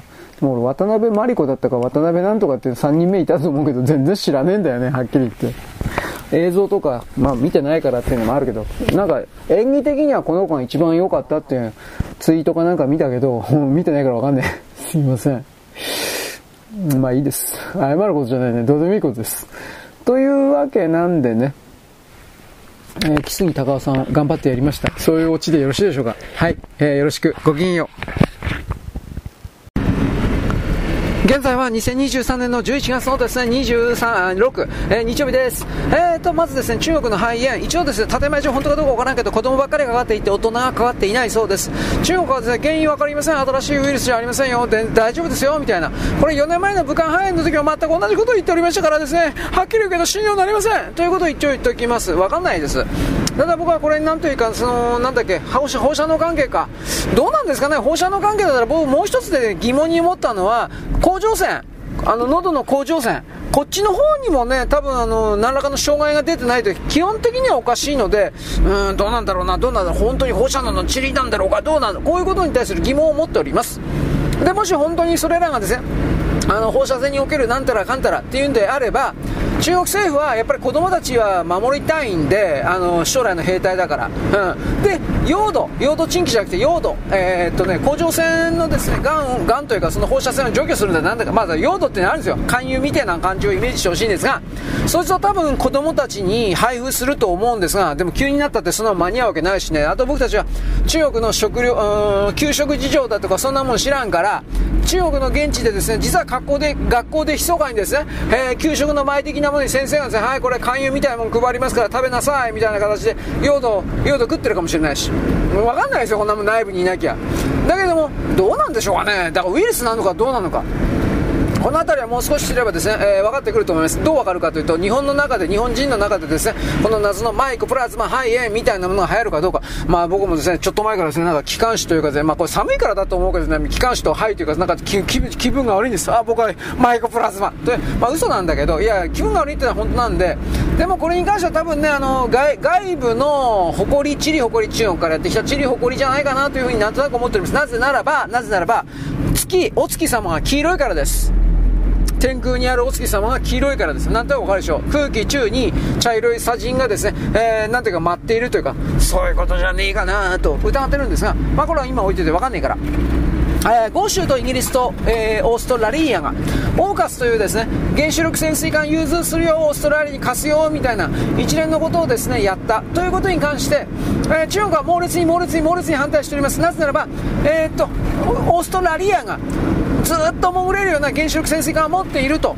これはですね、中国が、あの、海洋戦略を、戦、あの、空母であるとかそういうのをバンバンバンバン作ってるけど、それをどれだけ作ったところでですね、オーストラリアの原子力潜水艦がどこかに隠れていてですね、そして、あ空母来たよ、的だ、的。まあ、あの、空母というのは的であります。はっきり言うけど。それで、あの高性能の魚雷をドカンとやられるとあっという間に空母沈みます。で空母が2隻3隻とですね連続して沈んだ場合においてはあの政治的なイメージで言うんであれば習近平さんのあの権力があの多分ガラガラと崩れる可能性非常に高いです。あの象徴的なもんだから空母3隻4隻作ったけど。あの高い金出して無理やり作ったけど作らしたけどオーストラリアあとは米国日本などの含める潜水艦の攻撃って一発2発でどんどんどんどん沈んじゃった場合においてはこれ何もできない。そして現状時点ですね、中国は、えー、日米の、特に日米の潜水艦に対して抵抗できない。で、さらにもっと言えばオーストラリアが、イギリスが潜水艦を持つという風になると、これどうにもならない。だから今必死になってフランスにですね、助けを求めるというか、同盟国になってね、みたいなことやってるけど、フランスバカがってめ言われて怒られてるというか、ようわからんけど、利用だけされてるというか、なんかいろいろやってるみたいですよ。中国はほら今何何でもかんでも拡大戦略取ってですね、えー、マーケットシェアを含める全部を奪ってしまえば自分の勝ちだという形で、まあ、バブルの時からですねお金をですねインチキな手段を通じていっぱいそのあ、まあ、ドルと連携させたですね人民元という形いっぱいですねイカ様のお金をですね回してきましたが結局それに関してですね徹底的にいろいろ封じられてきたということを含まれて昔みたいに人民元でイケイケやれやれ今んとこはできないようです、まあ、でも貧乏国家の周辺のですねインドシナ半島国家に関しては、えー、経済植民地的な形での支配を未だに強めてはいますが、全世界というベースにで考えれば明らかにですね、だんだんと縮小の方向ではあります。1対1路なんていうのはですね、今のところ完全やめるというわけにいかんないけど、半分ぐらいやめざるを得ないでしょ。いろんな意味で手広げすぎです。はっきり言って。で、もう一つはですね、えー、これ例えば電気自動車がさっき言ったけど、えー、電気自動車をですね、やりすぎた結果、じゃあ売れると思ったら売れなくなったんで、売れなくなると、今までその電気自動車を作るためのバッテリーを作るためのリチウムとかなんかの確保というものが全部逆回転になって儲からんけれども鉱山を動かしてそして鉱山をですね、え買い上げてということをやらざるを得ないけど無駄なお金です。で電気自動車の製品は作るけど全く売れないから駐車場とかそれに野ざらしでですね何千台何万台とですねほったらかしになっているという画像が出てます。あれ本当だと思います。そういう形でですね海軍戦力に関しても数作りゃ勝ちだということでミサイルとかドローンとかいっぱい作る。そして揚陸艦とか駆逐艦とか戦艦だとか山ほど作る。でその状況において、ね、作るのは結構なんだけどまず、うん、兵隊の数がいません。で、それも今、あの、中国不景気だからということで、学生たちをですね、だいぶ手配できたとか、なんかいろいろ言うけど、本当にそこから本当かなと僕は疑ってますよ。中国人によって軍人というのは本当に最低の軽蔑すべき、差別すべき対象でですね、えー、いわゆるあの、まともな人間は軍人などなるものではない、あれは知恵遅れ、気違いのやるもので、本当にこんな常識になってるみたいなので、だからですね、えー、どうだろうな、大学生は俺行ってないと思うけど、なんか言葉だけでですね、何百万人ものですね、大学生が人民解放軍の中に入ったたんだ、記事だけ載ってるけど、それは文字だけですからね、それは中国の。そんな文字だけ全部信じろっつったって言われたってですね、困るよ、君、みたいなもんです。わからんのですよ、はっきり言うけれど。ということでですね、いろいろと、中国がもう全部嘘でできてるけど、それらの嘘がですね、えー、隠せなくなってきた、バレてきたという、そんな言い方できるでしょう。あいつらは中国人も朝鮮人も韓国人もそうですが日本のバブルを徹底的に研究したから我々はですね絶対に同じことにならないとかであいつらはあいつらはね日本のバブルの時にどれだけ日本で儲けた汚いね融資だとかやってですね日本からですね金騙し取ったかということ南北朝鮮含めてそしてあの中国含めてどれだけ日本からむしり取ってきたんだということがムカついて仕方がないんだけどなおかつその状況下で我々の失敗見て鼻で笑っててざまーとかってやってたこいつらが研究したとか言いながら同じことやってんじゃん。さらにひどいことやってんじゃん。中国に関しては。だからはっきり言うけれども、なんでこういう人たちを課題にですね特別視、存在に見るのか、自分、この人たちと付き合えばですねお金儲けになるという日本の中の親中派と言われてる人いるのは分かるけれども、それがですねいわゆる中国人すべてに対して適用できるようなああり方であるというふうに日本人を結果として騙すようなやり方、これはやめろっつうんですよ、はっきり言うけど。ということで、我々の日本が苦しんでいたような不良債権処理をやらずに、彼らは乗り切ろうとしてるわけです。できるわけねえだろと僕は思ってるけど、ひょっとしたら中国だったらできるかもしれないですね。関係者を全部逮捕して投獄すればいいから。で、借金をなかったことにすればいいから。で、そういうことの金の貸し借りをなかったことにするということを拡大していくとどうなるかというと、私はあなたに何度も言うけど、特性例になるんですよ。あの、全部払わない。うん、通貨切り、通貨変えちゃう。もうデジタル人民元に投資するだとかなんかもう通貨変えちゃう。で、古い通貨でやっていた取引は全て認めない。うん、処理しない。だけれども、中国は海外に売りつけたような代金の請求だけは行う。代金の請求はするけれども支払いはしないという特性例。そんなもん特性例なわけねえだ。単なる踏み倒しだよ、おめ踏み倒しをやる。踏み倒しの上にさらにですね、よこせとやる。最低中の最低なんだけど、僕はこれをやると思ってるんですよ。それでも俺お金回らんと見てるから、中国は。なので、あのー、僕は常に最悪のことから人間のクズなんで、しかし、こんなことあるわけねえだろうと思うのは結構ですが、それがあったら困りますね。という風な形で世界を見てくださいと私一方的に言うんです。よろしく、ごきげんよう。現在は2023年の、えー、っとですね、11月27かな？月曜日です。あの、中国はですね、今、マイコプラズマ肺炎とか言って言ってますが、一応彼らの発表においてはインフルエンザだよという風な形で、えー、通常のインフルエンザが流行ってるそうです。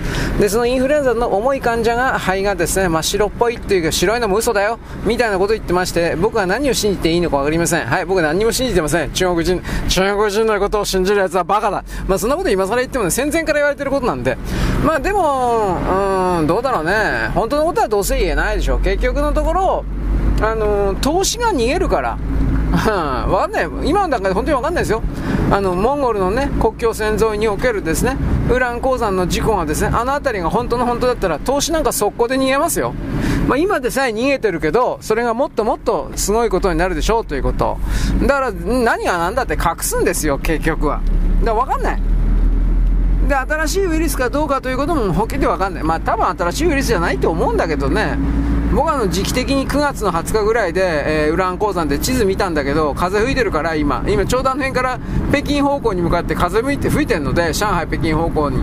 うん、やっぱこれじゃないかな。なんてことを思ってるけど、わかりません。人間は当てずっぽうで言ってるだけだし、思い込みで言ってるだけですから、ただ、あのー、オカルトの話をしましょう。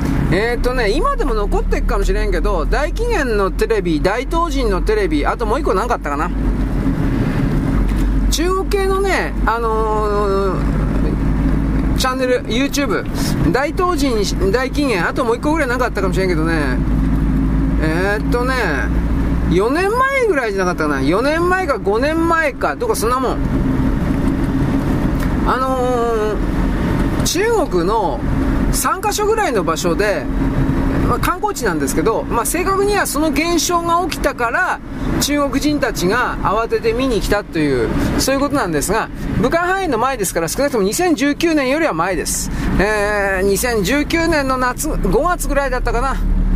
2019年の5月2018年のどかで初夏。夏だって冬ではない。えーと、映像的にみんなあったかい格好してたから春から夏ぐらいじゃないかなと思うけどひょっとしたら秋かもしれない春夏秋冬ではないとにかくで、えっ、ー、とね、その3カ所ぐらいの場所で何が起きたかというと、あのー、どう言えばいいのかな。どっかの洞窟かなんかから音が響くような変な音がね、そこいら中になってたんですよ。ボエーとかっていうような、グオーン、グオーンとか。なんか、とにかくそういう変な音。ちょっと、ど人間の音ではないです、うん、人間がいたずれ出してるっていう音ではないです。ただし中国共産党は後でこの音というのは自然界におけるなんか洞窟に住んでる鳥だったかなんかの声が反響してそうなったなわけねえだろお前。というまあまあ置いといてあの5円5円だとかボーボーとかってなんかそういう音が出たんですよ。4年前か5年前。でねこの音が自然界から危険を知らせるシグナルなんか確かそういう伝達だったはずです。何のちうんなんていうかな。危険なのかは僕は分からんのだけどあの時点で、え4年前か5年前の時点で確か中国は終わりだっていう情報だったはずなんですよ。ちょっと俺詳細覚えてないんだけど。で、僕はその、単純に終わりだという風な形で、はあ、そうかや、はははという風に捉えてたんですが、だと今みたいな流れになってくるとですね、自然界が人間世界に何らかの形で警告を出したうんぬんというので過去にきっと何度もあったんだと思うけど、直近のおそらく一番でかいやつはあったんです、実は。それがね、1900、あれ何年なんだろうか、キューバ危機っていうのを検索してください、キューバ危機。あの、アメリカの喉元のキューバに、えー、フルシチョフが、ソ連が核ミサイルを運び込んだという流れの中で、ケネディは、えー、っと核ミサイル、核戦争を、あのー、もう本当に覚悟して、そして、あのー、ミサイル撃つ寸前ぐらいまで本当に行ってたんだって。で、それを、キューバのカストロが、いや、やばいから持って帰れ。という風な形で持って帰ってもらった、その、キューバのミサイル危機の、うん、前後というか、その、まあ、それが起きる前だろうね。その前の段階で自然界がなんか警告を出していたっていう風な、そういう情報だったんで、えー、自然界結局ここで核ミサイルの核、核兵器、アトミック、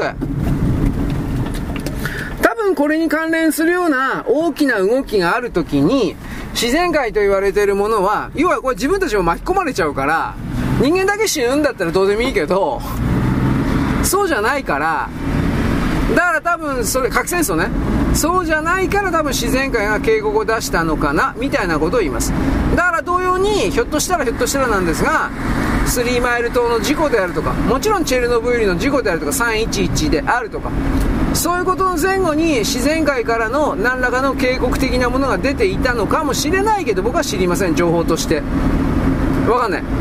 ただ分かってるのはえー、っとキューバのフルシチョフ云々のミサイル核ミサイル危機の時そして、えー、中国がおしまいだという情報伝達における45年前、えー、2018年か19年かどうかその辺だったと思うんだけど何言いたいかというとあの時点で18年か19年の時点で中国全土における核物質の放射放射能汚染というかそれの敷地はもう超えちゃっててもうどうにもならないレベルいっちゃって修復不可能、うん、何にも自然状態では修復不可能。それこそ何百年何千年もかかる的なことでそれだったら結局その自然界の他の生物っていうのはあの悪影響というか巻き添え食っちゃうんでそういう意味を含めて、えー、自然界の何かがボエーボエーとかゴーンゴーンとか言ってたけどね俺その動画見たんだよ。あのー、そういうことやったんかなと。一応物語を作ることはできるんですよ。あくまでこう作ってるだけですよ。そんなもん分からんからね。ただあのー、一応関連性があるとすればうーんおそらくもう中国はダメなんだろうなと思う。なんとなくもうダメとかいやまだまだなんとか復活がとかまあ分かんないけどね。あの未来は完全確定してないから必ずこうなる的なことは分からんけどおそらく今の中国に関してはあの手の施しようもなく、え何をどうやったってダメになるんだろうなという言い方。しかしこれは中国だけがダメになるという言い方ではなくそのカウンターパートで西側の国のいくつかが、えー、対応さ対応的にですねダメになる。追消滅という言い方になるんですがそれをですね多分日本とアメリカが受け持ってるっていう形かなという気はするんです。ロシアに関しても日本とアメリカなのかロシアとウクライナが何気にそのパートナーすりつぶしになってるのか俺はこれはちょっと正直わからん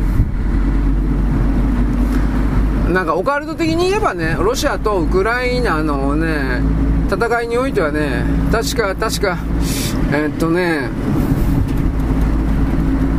ウクライナとモルドバだったかに怪しいやつが確かいたんだよ。うん。ウクライナだったと思うけどね。ね、神官、神の官。ね、なんかようわからんけど。あっちの世界を見てこれるような人。確かモルドバとウクライナだったはずなんだけど、まあ、モルドバなんていうのは全然名前出てないでしょ。だからこれは分からんことだけど。本当に分からんことだけど。でそれら同士がですね、えー、画策して戦争をロシアに対して仕掛けてる。という言い方でもあるし、このロシアとウクライナの戦争を通じて精神エネルギーを、まあ、収穫というか搾取というかそれかもしれないそんなことは分からんのですよ。はい。まあ、でもどっちにしろロシアのサイズは急速に小さくなったことは間違いありません。ウクライナに関してはもともと国とも言えんようなあれだったからどうなんかなと思うけどウクライナを通じて NATO がヨーロッパがガッタガタに疲れている疲弊している壊れている。のは間違いないからロシアのカウンターパートというか追消滅の相手はおそらくヨーロッパなんだじゃないかなという気はします。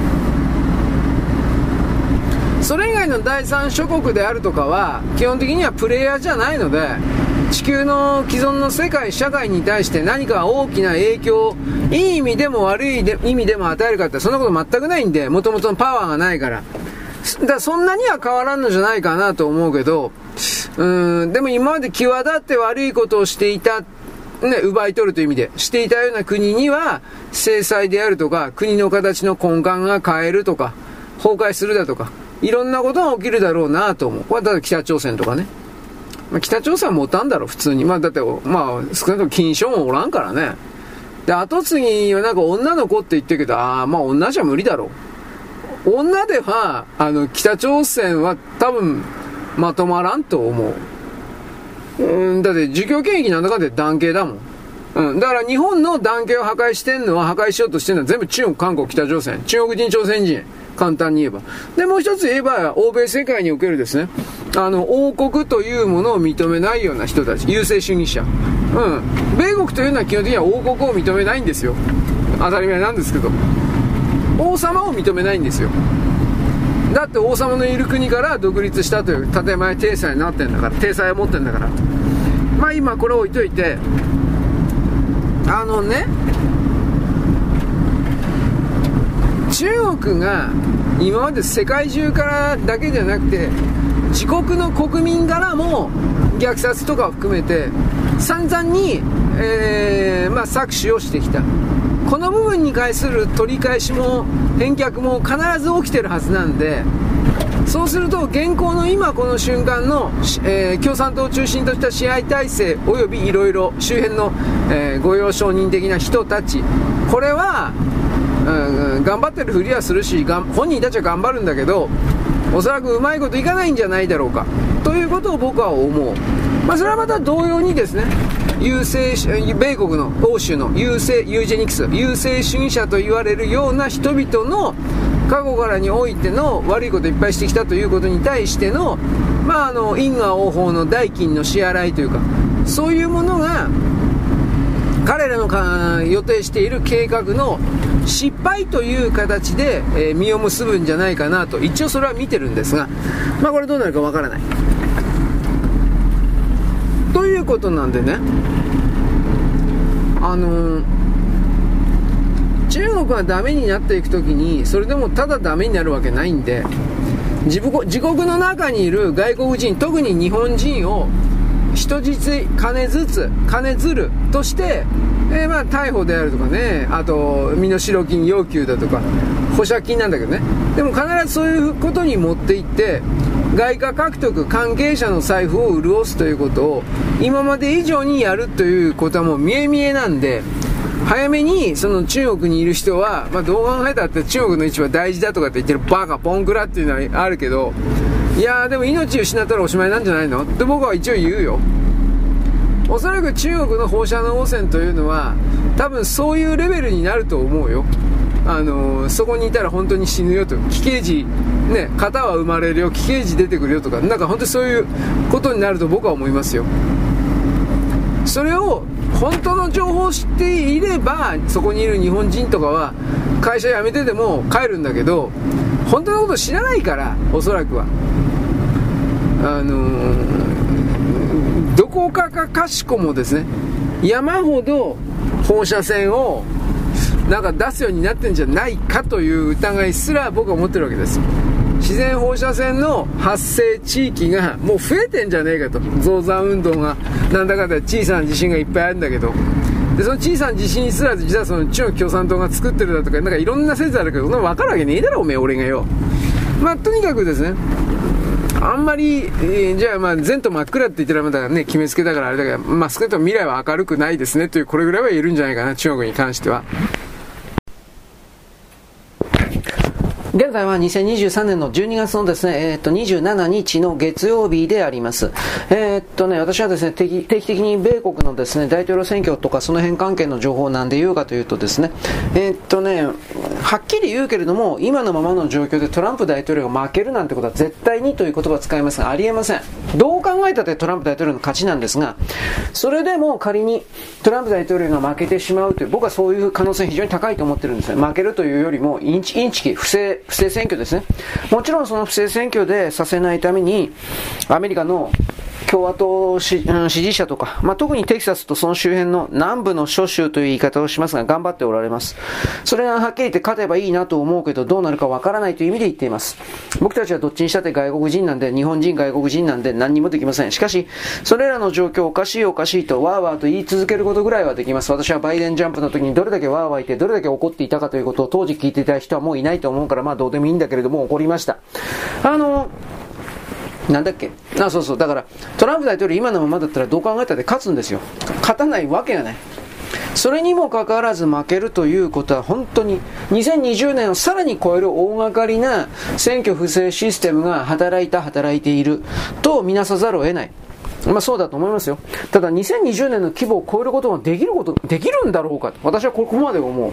人工衛星を使い、そして、えー、ドミニオンネットワークというものを構築し、そして米国政府の中のですね、様々なサーバー群を使い、さらにですね、アマゾンであるとかそういうものもおそらくですね、大きく協力していた。もちろんマイクロソフトとか含めて、あのー、なんだっけ、ドミニオンシステムの票数を数えるサイトル社というその作った会社というのはもともとずっと親元はビル・ゲイツ、あの、になってます。早い話が。で、それらをですね、全部知った上で、それで、一応2020年の段階でそれらのほとんどが破壊されたんですが、特に人工衛星関係。だけれども、やっぱり米国の中には裏切り者がいる。どうしてこんな裏切り者がいるかという、だから今の米国というのは、実際に同じ狭い建物の中に反対陣営が、えー、出会ったとすると、お互い拳銃抜き合って殺す。ほんでこんな感じになってます。つまり私は、これは米国の内戦ではシビル王である。第二次南北戦争が実は始まっているのである。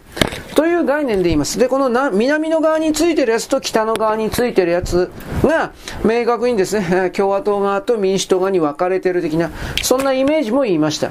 こんなもん、あのね、正確に一つの言葉で何かの対象を表現しきることはできません。リンゴは、リンゴはどういうものですか？ってあなた聞いたときに、リンゴは丸いと答える人はいます。リンゴが、ま、酸っぱいと答える人がいます。リンゴが赤いと答える人がいます。リンゴは青森だと答える人がいます。全部正しいでしょ？本当は、考えつくありとあらゆる限りの言語をそのリンゴという対象に対して当てはめて伝えなくてはいけないのかもしれないけれども、それは結局できないでしょ？いや、できるかもしれないけど、はっきり言って時間の無駄であるし、エネルギーの無駄でしょ？だからみんなやらないでしょ？それと同じようなことが大統領選挙にしろ、人間の社会にしろ、人間の社会なんかにおいては、もうその扱う要素が、変数が莫大なものになってますから、たった一人の人間がそれをですね、表現して伝えるなんちゅうことはどう考えたら無理だな、みたいな。いや、ある程度はできる、ふりはできるけど、あくまでそれ不利だなとかいろいろわかると思います。僕は2020年のその人工衛星とか破壊されたり、その後での構築は俺できてないと思うんだけどな。なんでかって言ったらバチカンの金庫版が捕まってるからです。で、その後の動きが発表されてないんで、多分、バチカンというか、その欧州の側の支配層の連中、悪魔教ダボスとか、ああいう連中が、少なくとも2020年の段階における、俺たちの天下だよ、というふうな、ブイブイ言わせるような状態が、ずっと続いてんのかっつったら、ずっとは続いてねえんじゃねえかなと、個人的には思っています。まあ、わからんことだけどね。ひょっとしたら構築してるかもしれんね。どっか、どう、じゃあ再構築してる人たすればどういうやり方で中国が協力しているということです。それ以外にない。まあ前回の2020年も中国は思いっきり協力してましたね。だからあいつはグルなんですよ、はっきり言うけど。武漢肺炎のワクチンにしろ何にしろ。ああ、だから中国グルだっていうのはね、その、サイトル社のあサイトル社というかそのサーバーですね、不正選挙のサーバーうんぬん。中国の中に3カ所だったかなあったじゃないですか。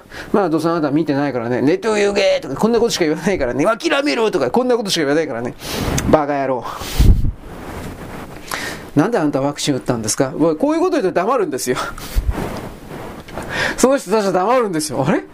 何にも言わない。あれ？ななんで黙ってんの？ねどっち？ななんで目視線そらすの？ねどこ見てんの？こういう風になっちゃうんですよ。あまり自分が強いだというふうな形で、いけたかだか、だかだかにならない方がいい。僕も含めて、あなたも含めて弱点のない人間はいない。弱点だらけだ。それを探されて、つつかれて言われた時に、返事をすることができない。こう抵抗することができない。人間はみんな弱い。弱いからといって、だからってその座にですね、私は弱いのよ、チラチラ、お金ちょうだい、チラチラ、私は弱いのよ。これはダメだ。そういうことを複雑なく、大体のところは全て明らかにして、大体でいい。大体のところは全て明らかにして、そして男女含めて知恵を出し合ってどうするかのこれというふうな形ができるのが、この地球上世界においては唯一日本人だけだ。この概念はあなたは持たない。で、これを言うと、あなたね、日本人特別主義者ですね、だとか、バーカ。世界の歴史を真面目に見なさい。日本人ほどある意味ですね、男女が共になってですね、男女差別があったと言っても、その他の国のよその国の男女差別に比べたら日本の男女差別がどんどん江戸時代的な、どれだけ小さかったものか。そういうことも真面目に捉えないんですよ。なぜならば頭に最初からですね、人権思想が的なものがインプットされてるからです。それすらも自分自身の体験、実体験からですね、えー、自分自身の言葉で構築したものではないから、誰かの指標物差しでしかありません。もちろんそれを言ったところですね、僕は頭いいんだよ、あなた、あなたなんでクズに言われたくこれで終わりだから、もういいよって感じで。まあ、それでも僕はですね、勝手にわーわーと言うわけです。なぜならば、しょうがないけど、あまあ、この地球人というのは本当にどうにもねえな、どうにもなんねえなと思いつつも、言わないとですね、ああ、黙ってるってことは僕の言ってることは正しいから言い返せないんだね。僕は承認されたんだね。エネルギーがやってくるよ。こういう構造しか持ってないからです。クズめ。というふうなことを僕は今、本当に勝手に言うんだけど、まあいいです。えー、何言ったっけ？もうめんどくさくなっちゃうな。えー、っとね、トランプ大統領のところに集まる政治献金が、11月23日の時点で、自称バイデンのところに集まっている政治献金を大きく抜き去りました。こんな言い方になります。あのー、トランプ大統領の今集まっている23日発表における数字というのは、えー、っとね、5670万ドルです。で、自称ジョー・バイデンは、あれはイギリス人の偽物だという、多分こっちだろうなと。だ実際3人ぐらいいるんですよ。まあ2人、2人は確実。今3人という説もあるけど、まあ置いといて。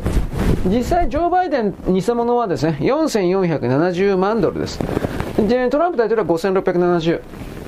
ジョー・バイデン自称は4470。差がものすごい開いています。およそ1000万ドルぐらいの差が出ています。で、関係ないけど3位のですね、ディサンティス。これは3160万ドルです。これにしたところで、まあ、こういうお金ってあなたはま特にご存知だと思うけれども、大金持ちの人たちの節税対策ですよ。はっきり言えば。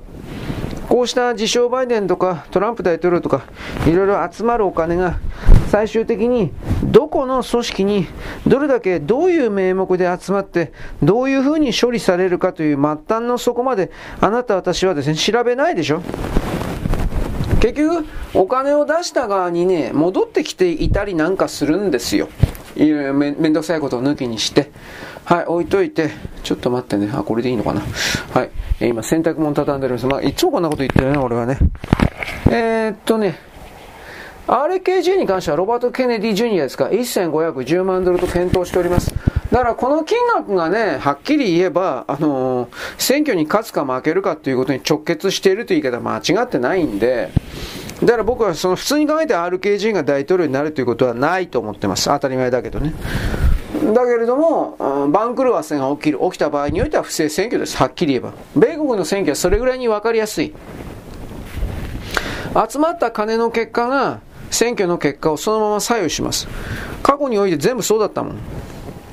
もちろん、ブッシュ、えー、ブッシュ息子のあたりから、不正選挙の動きがだいぶきつくなってきたって話なんですが、でもその前の段階から、えー、米国の建国の時から不正選挙というのはずっとやってまして、民主党の側が、民主党の側が大体は。だから、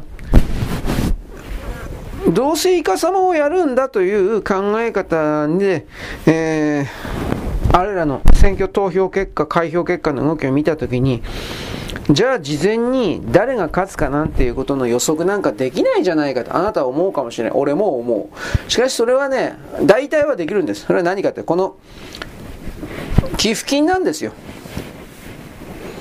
寄付金が集まるということは、これらのさっき言った大金持ちたちが、自分のマネーロンダーリングを安全にできるような候補に、金のね、資金洗浄を安全にできるような候補に金を預けてるだけの状態なんですよ。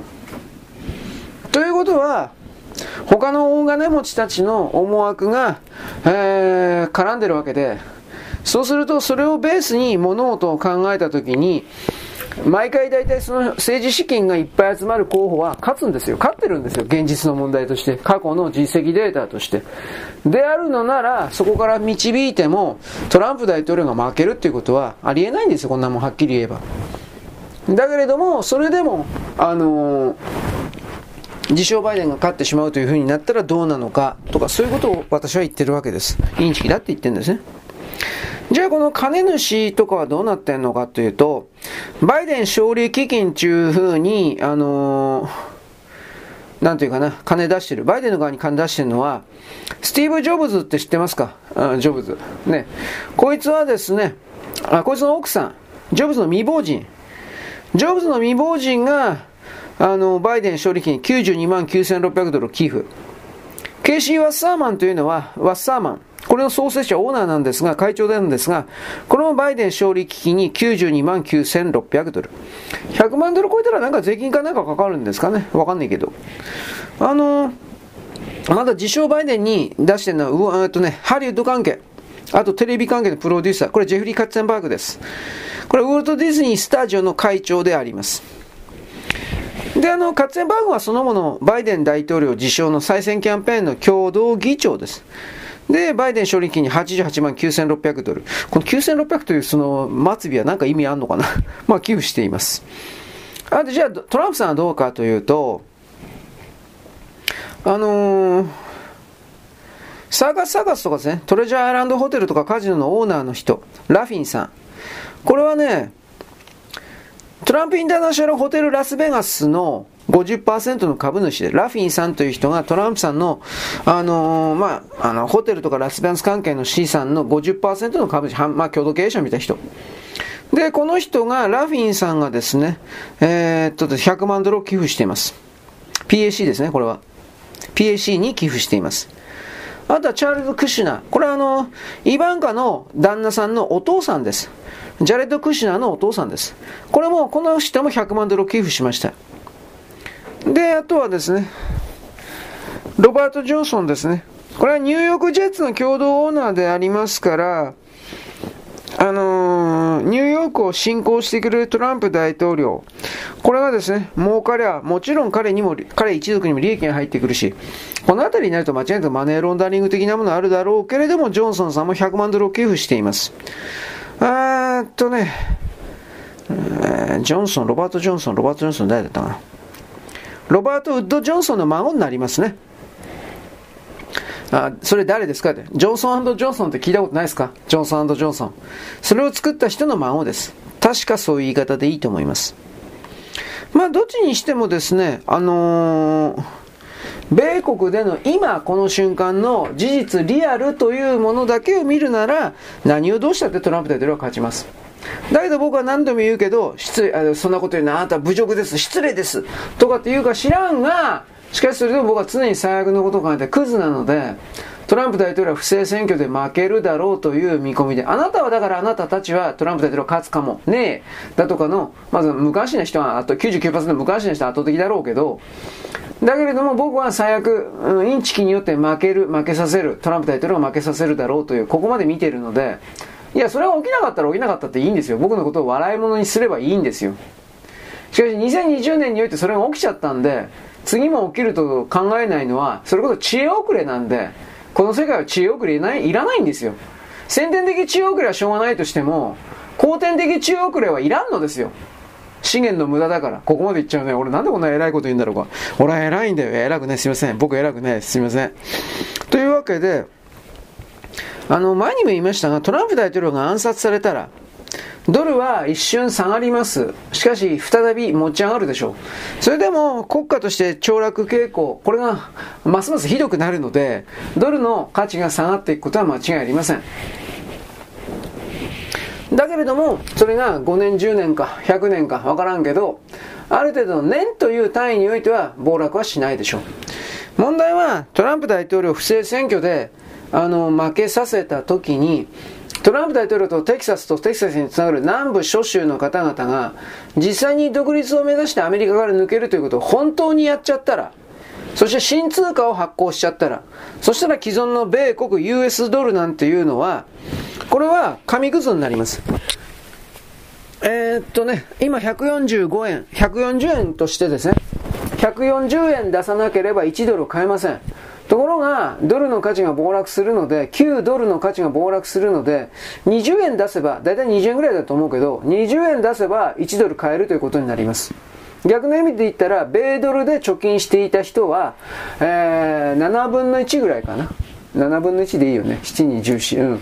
もっと下がる可能性があるんだけど、僕は一応楽観的に20円と言いました。10円ぐらいならもっとひどいかなと思うけど、まあ大体20円ぐらいだろうと思ってんだけど、簡単に計算したんだけど。で、じゃあ、テキサスドルはどうなるのか？多分80円とか100円とか。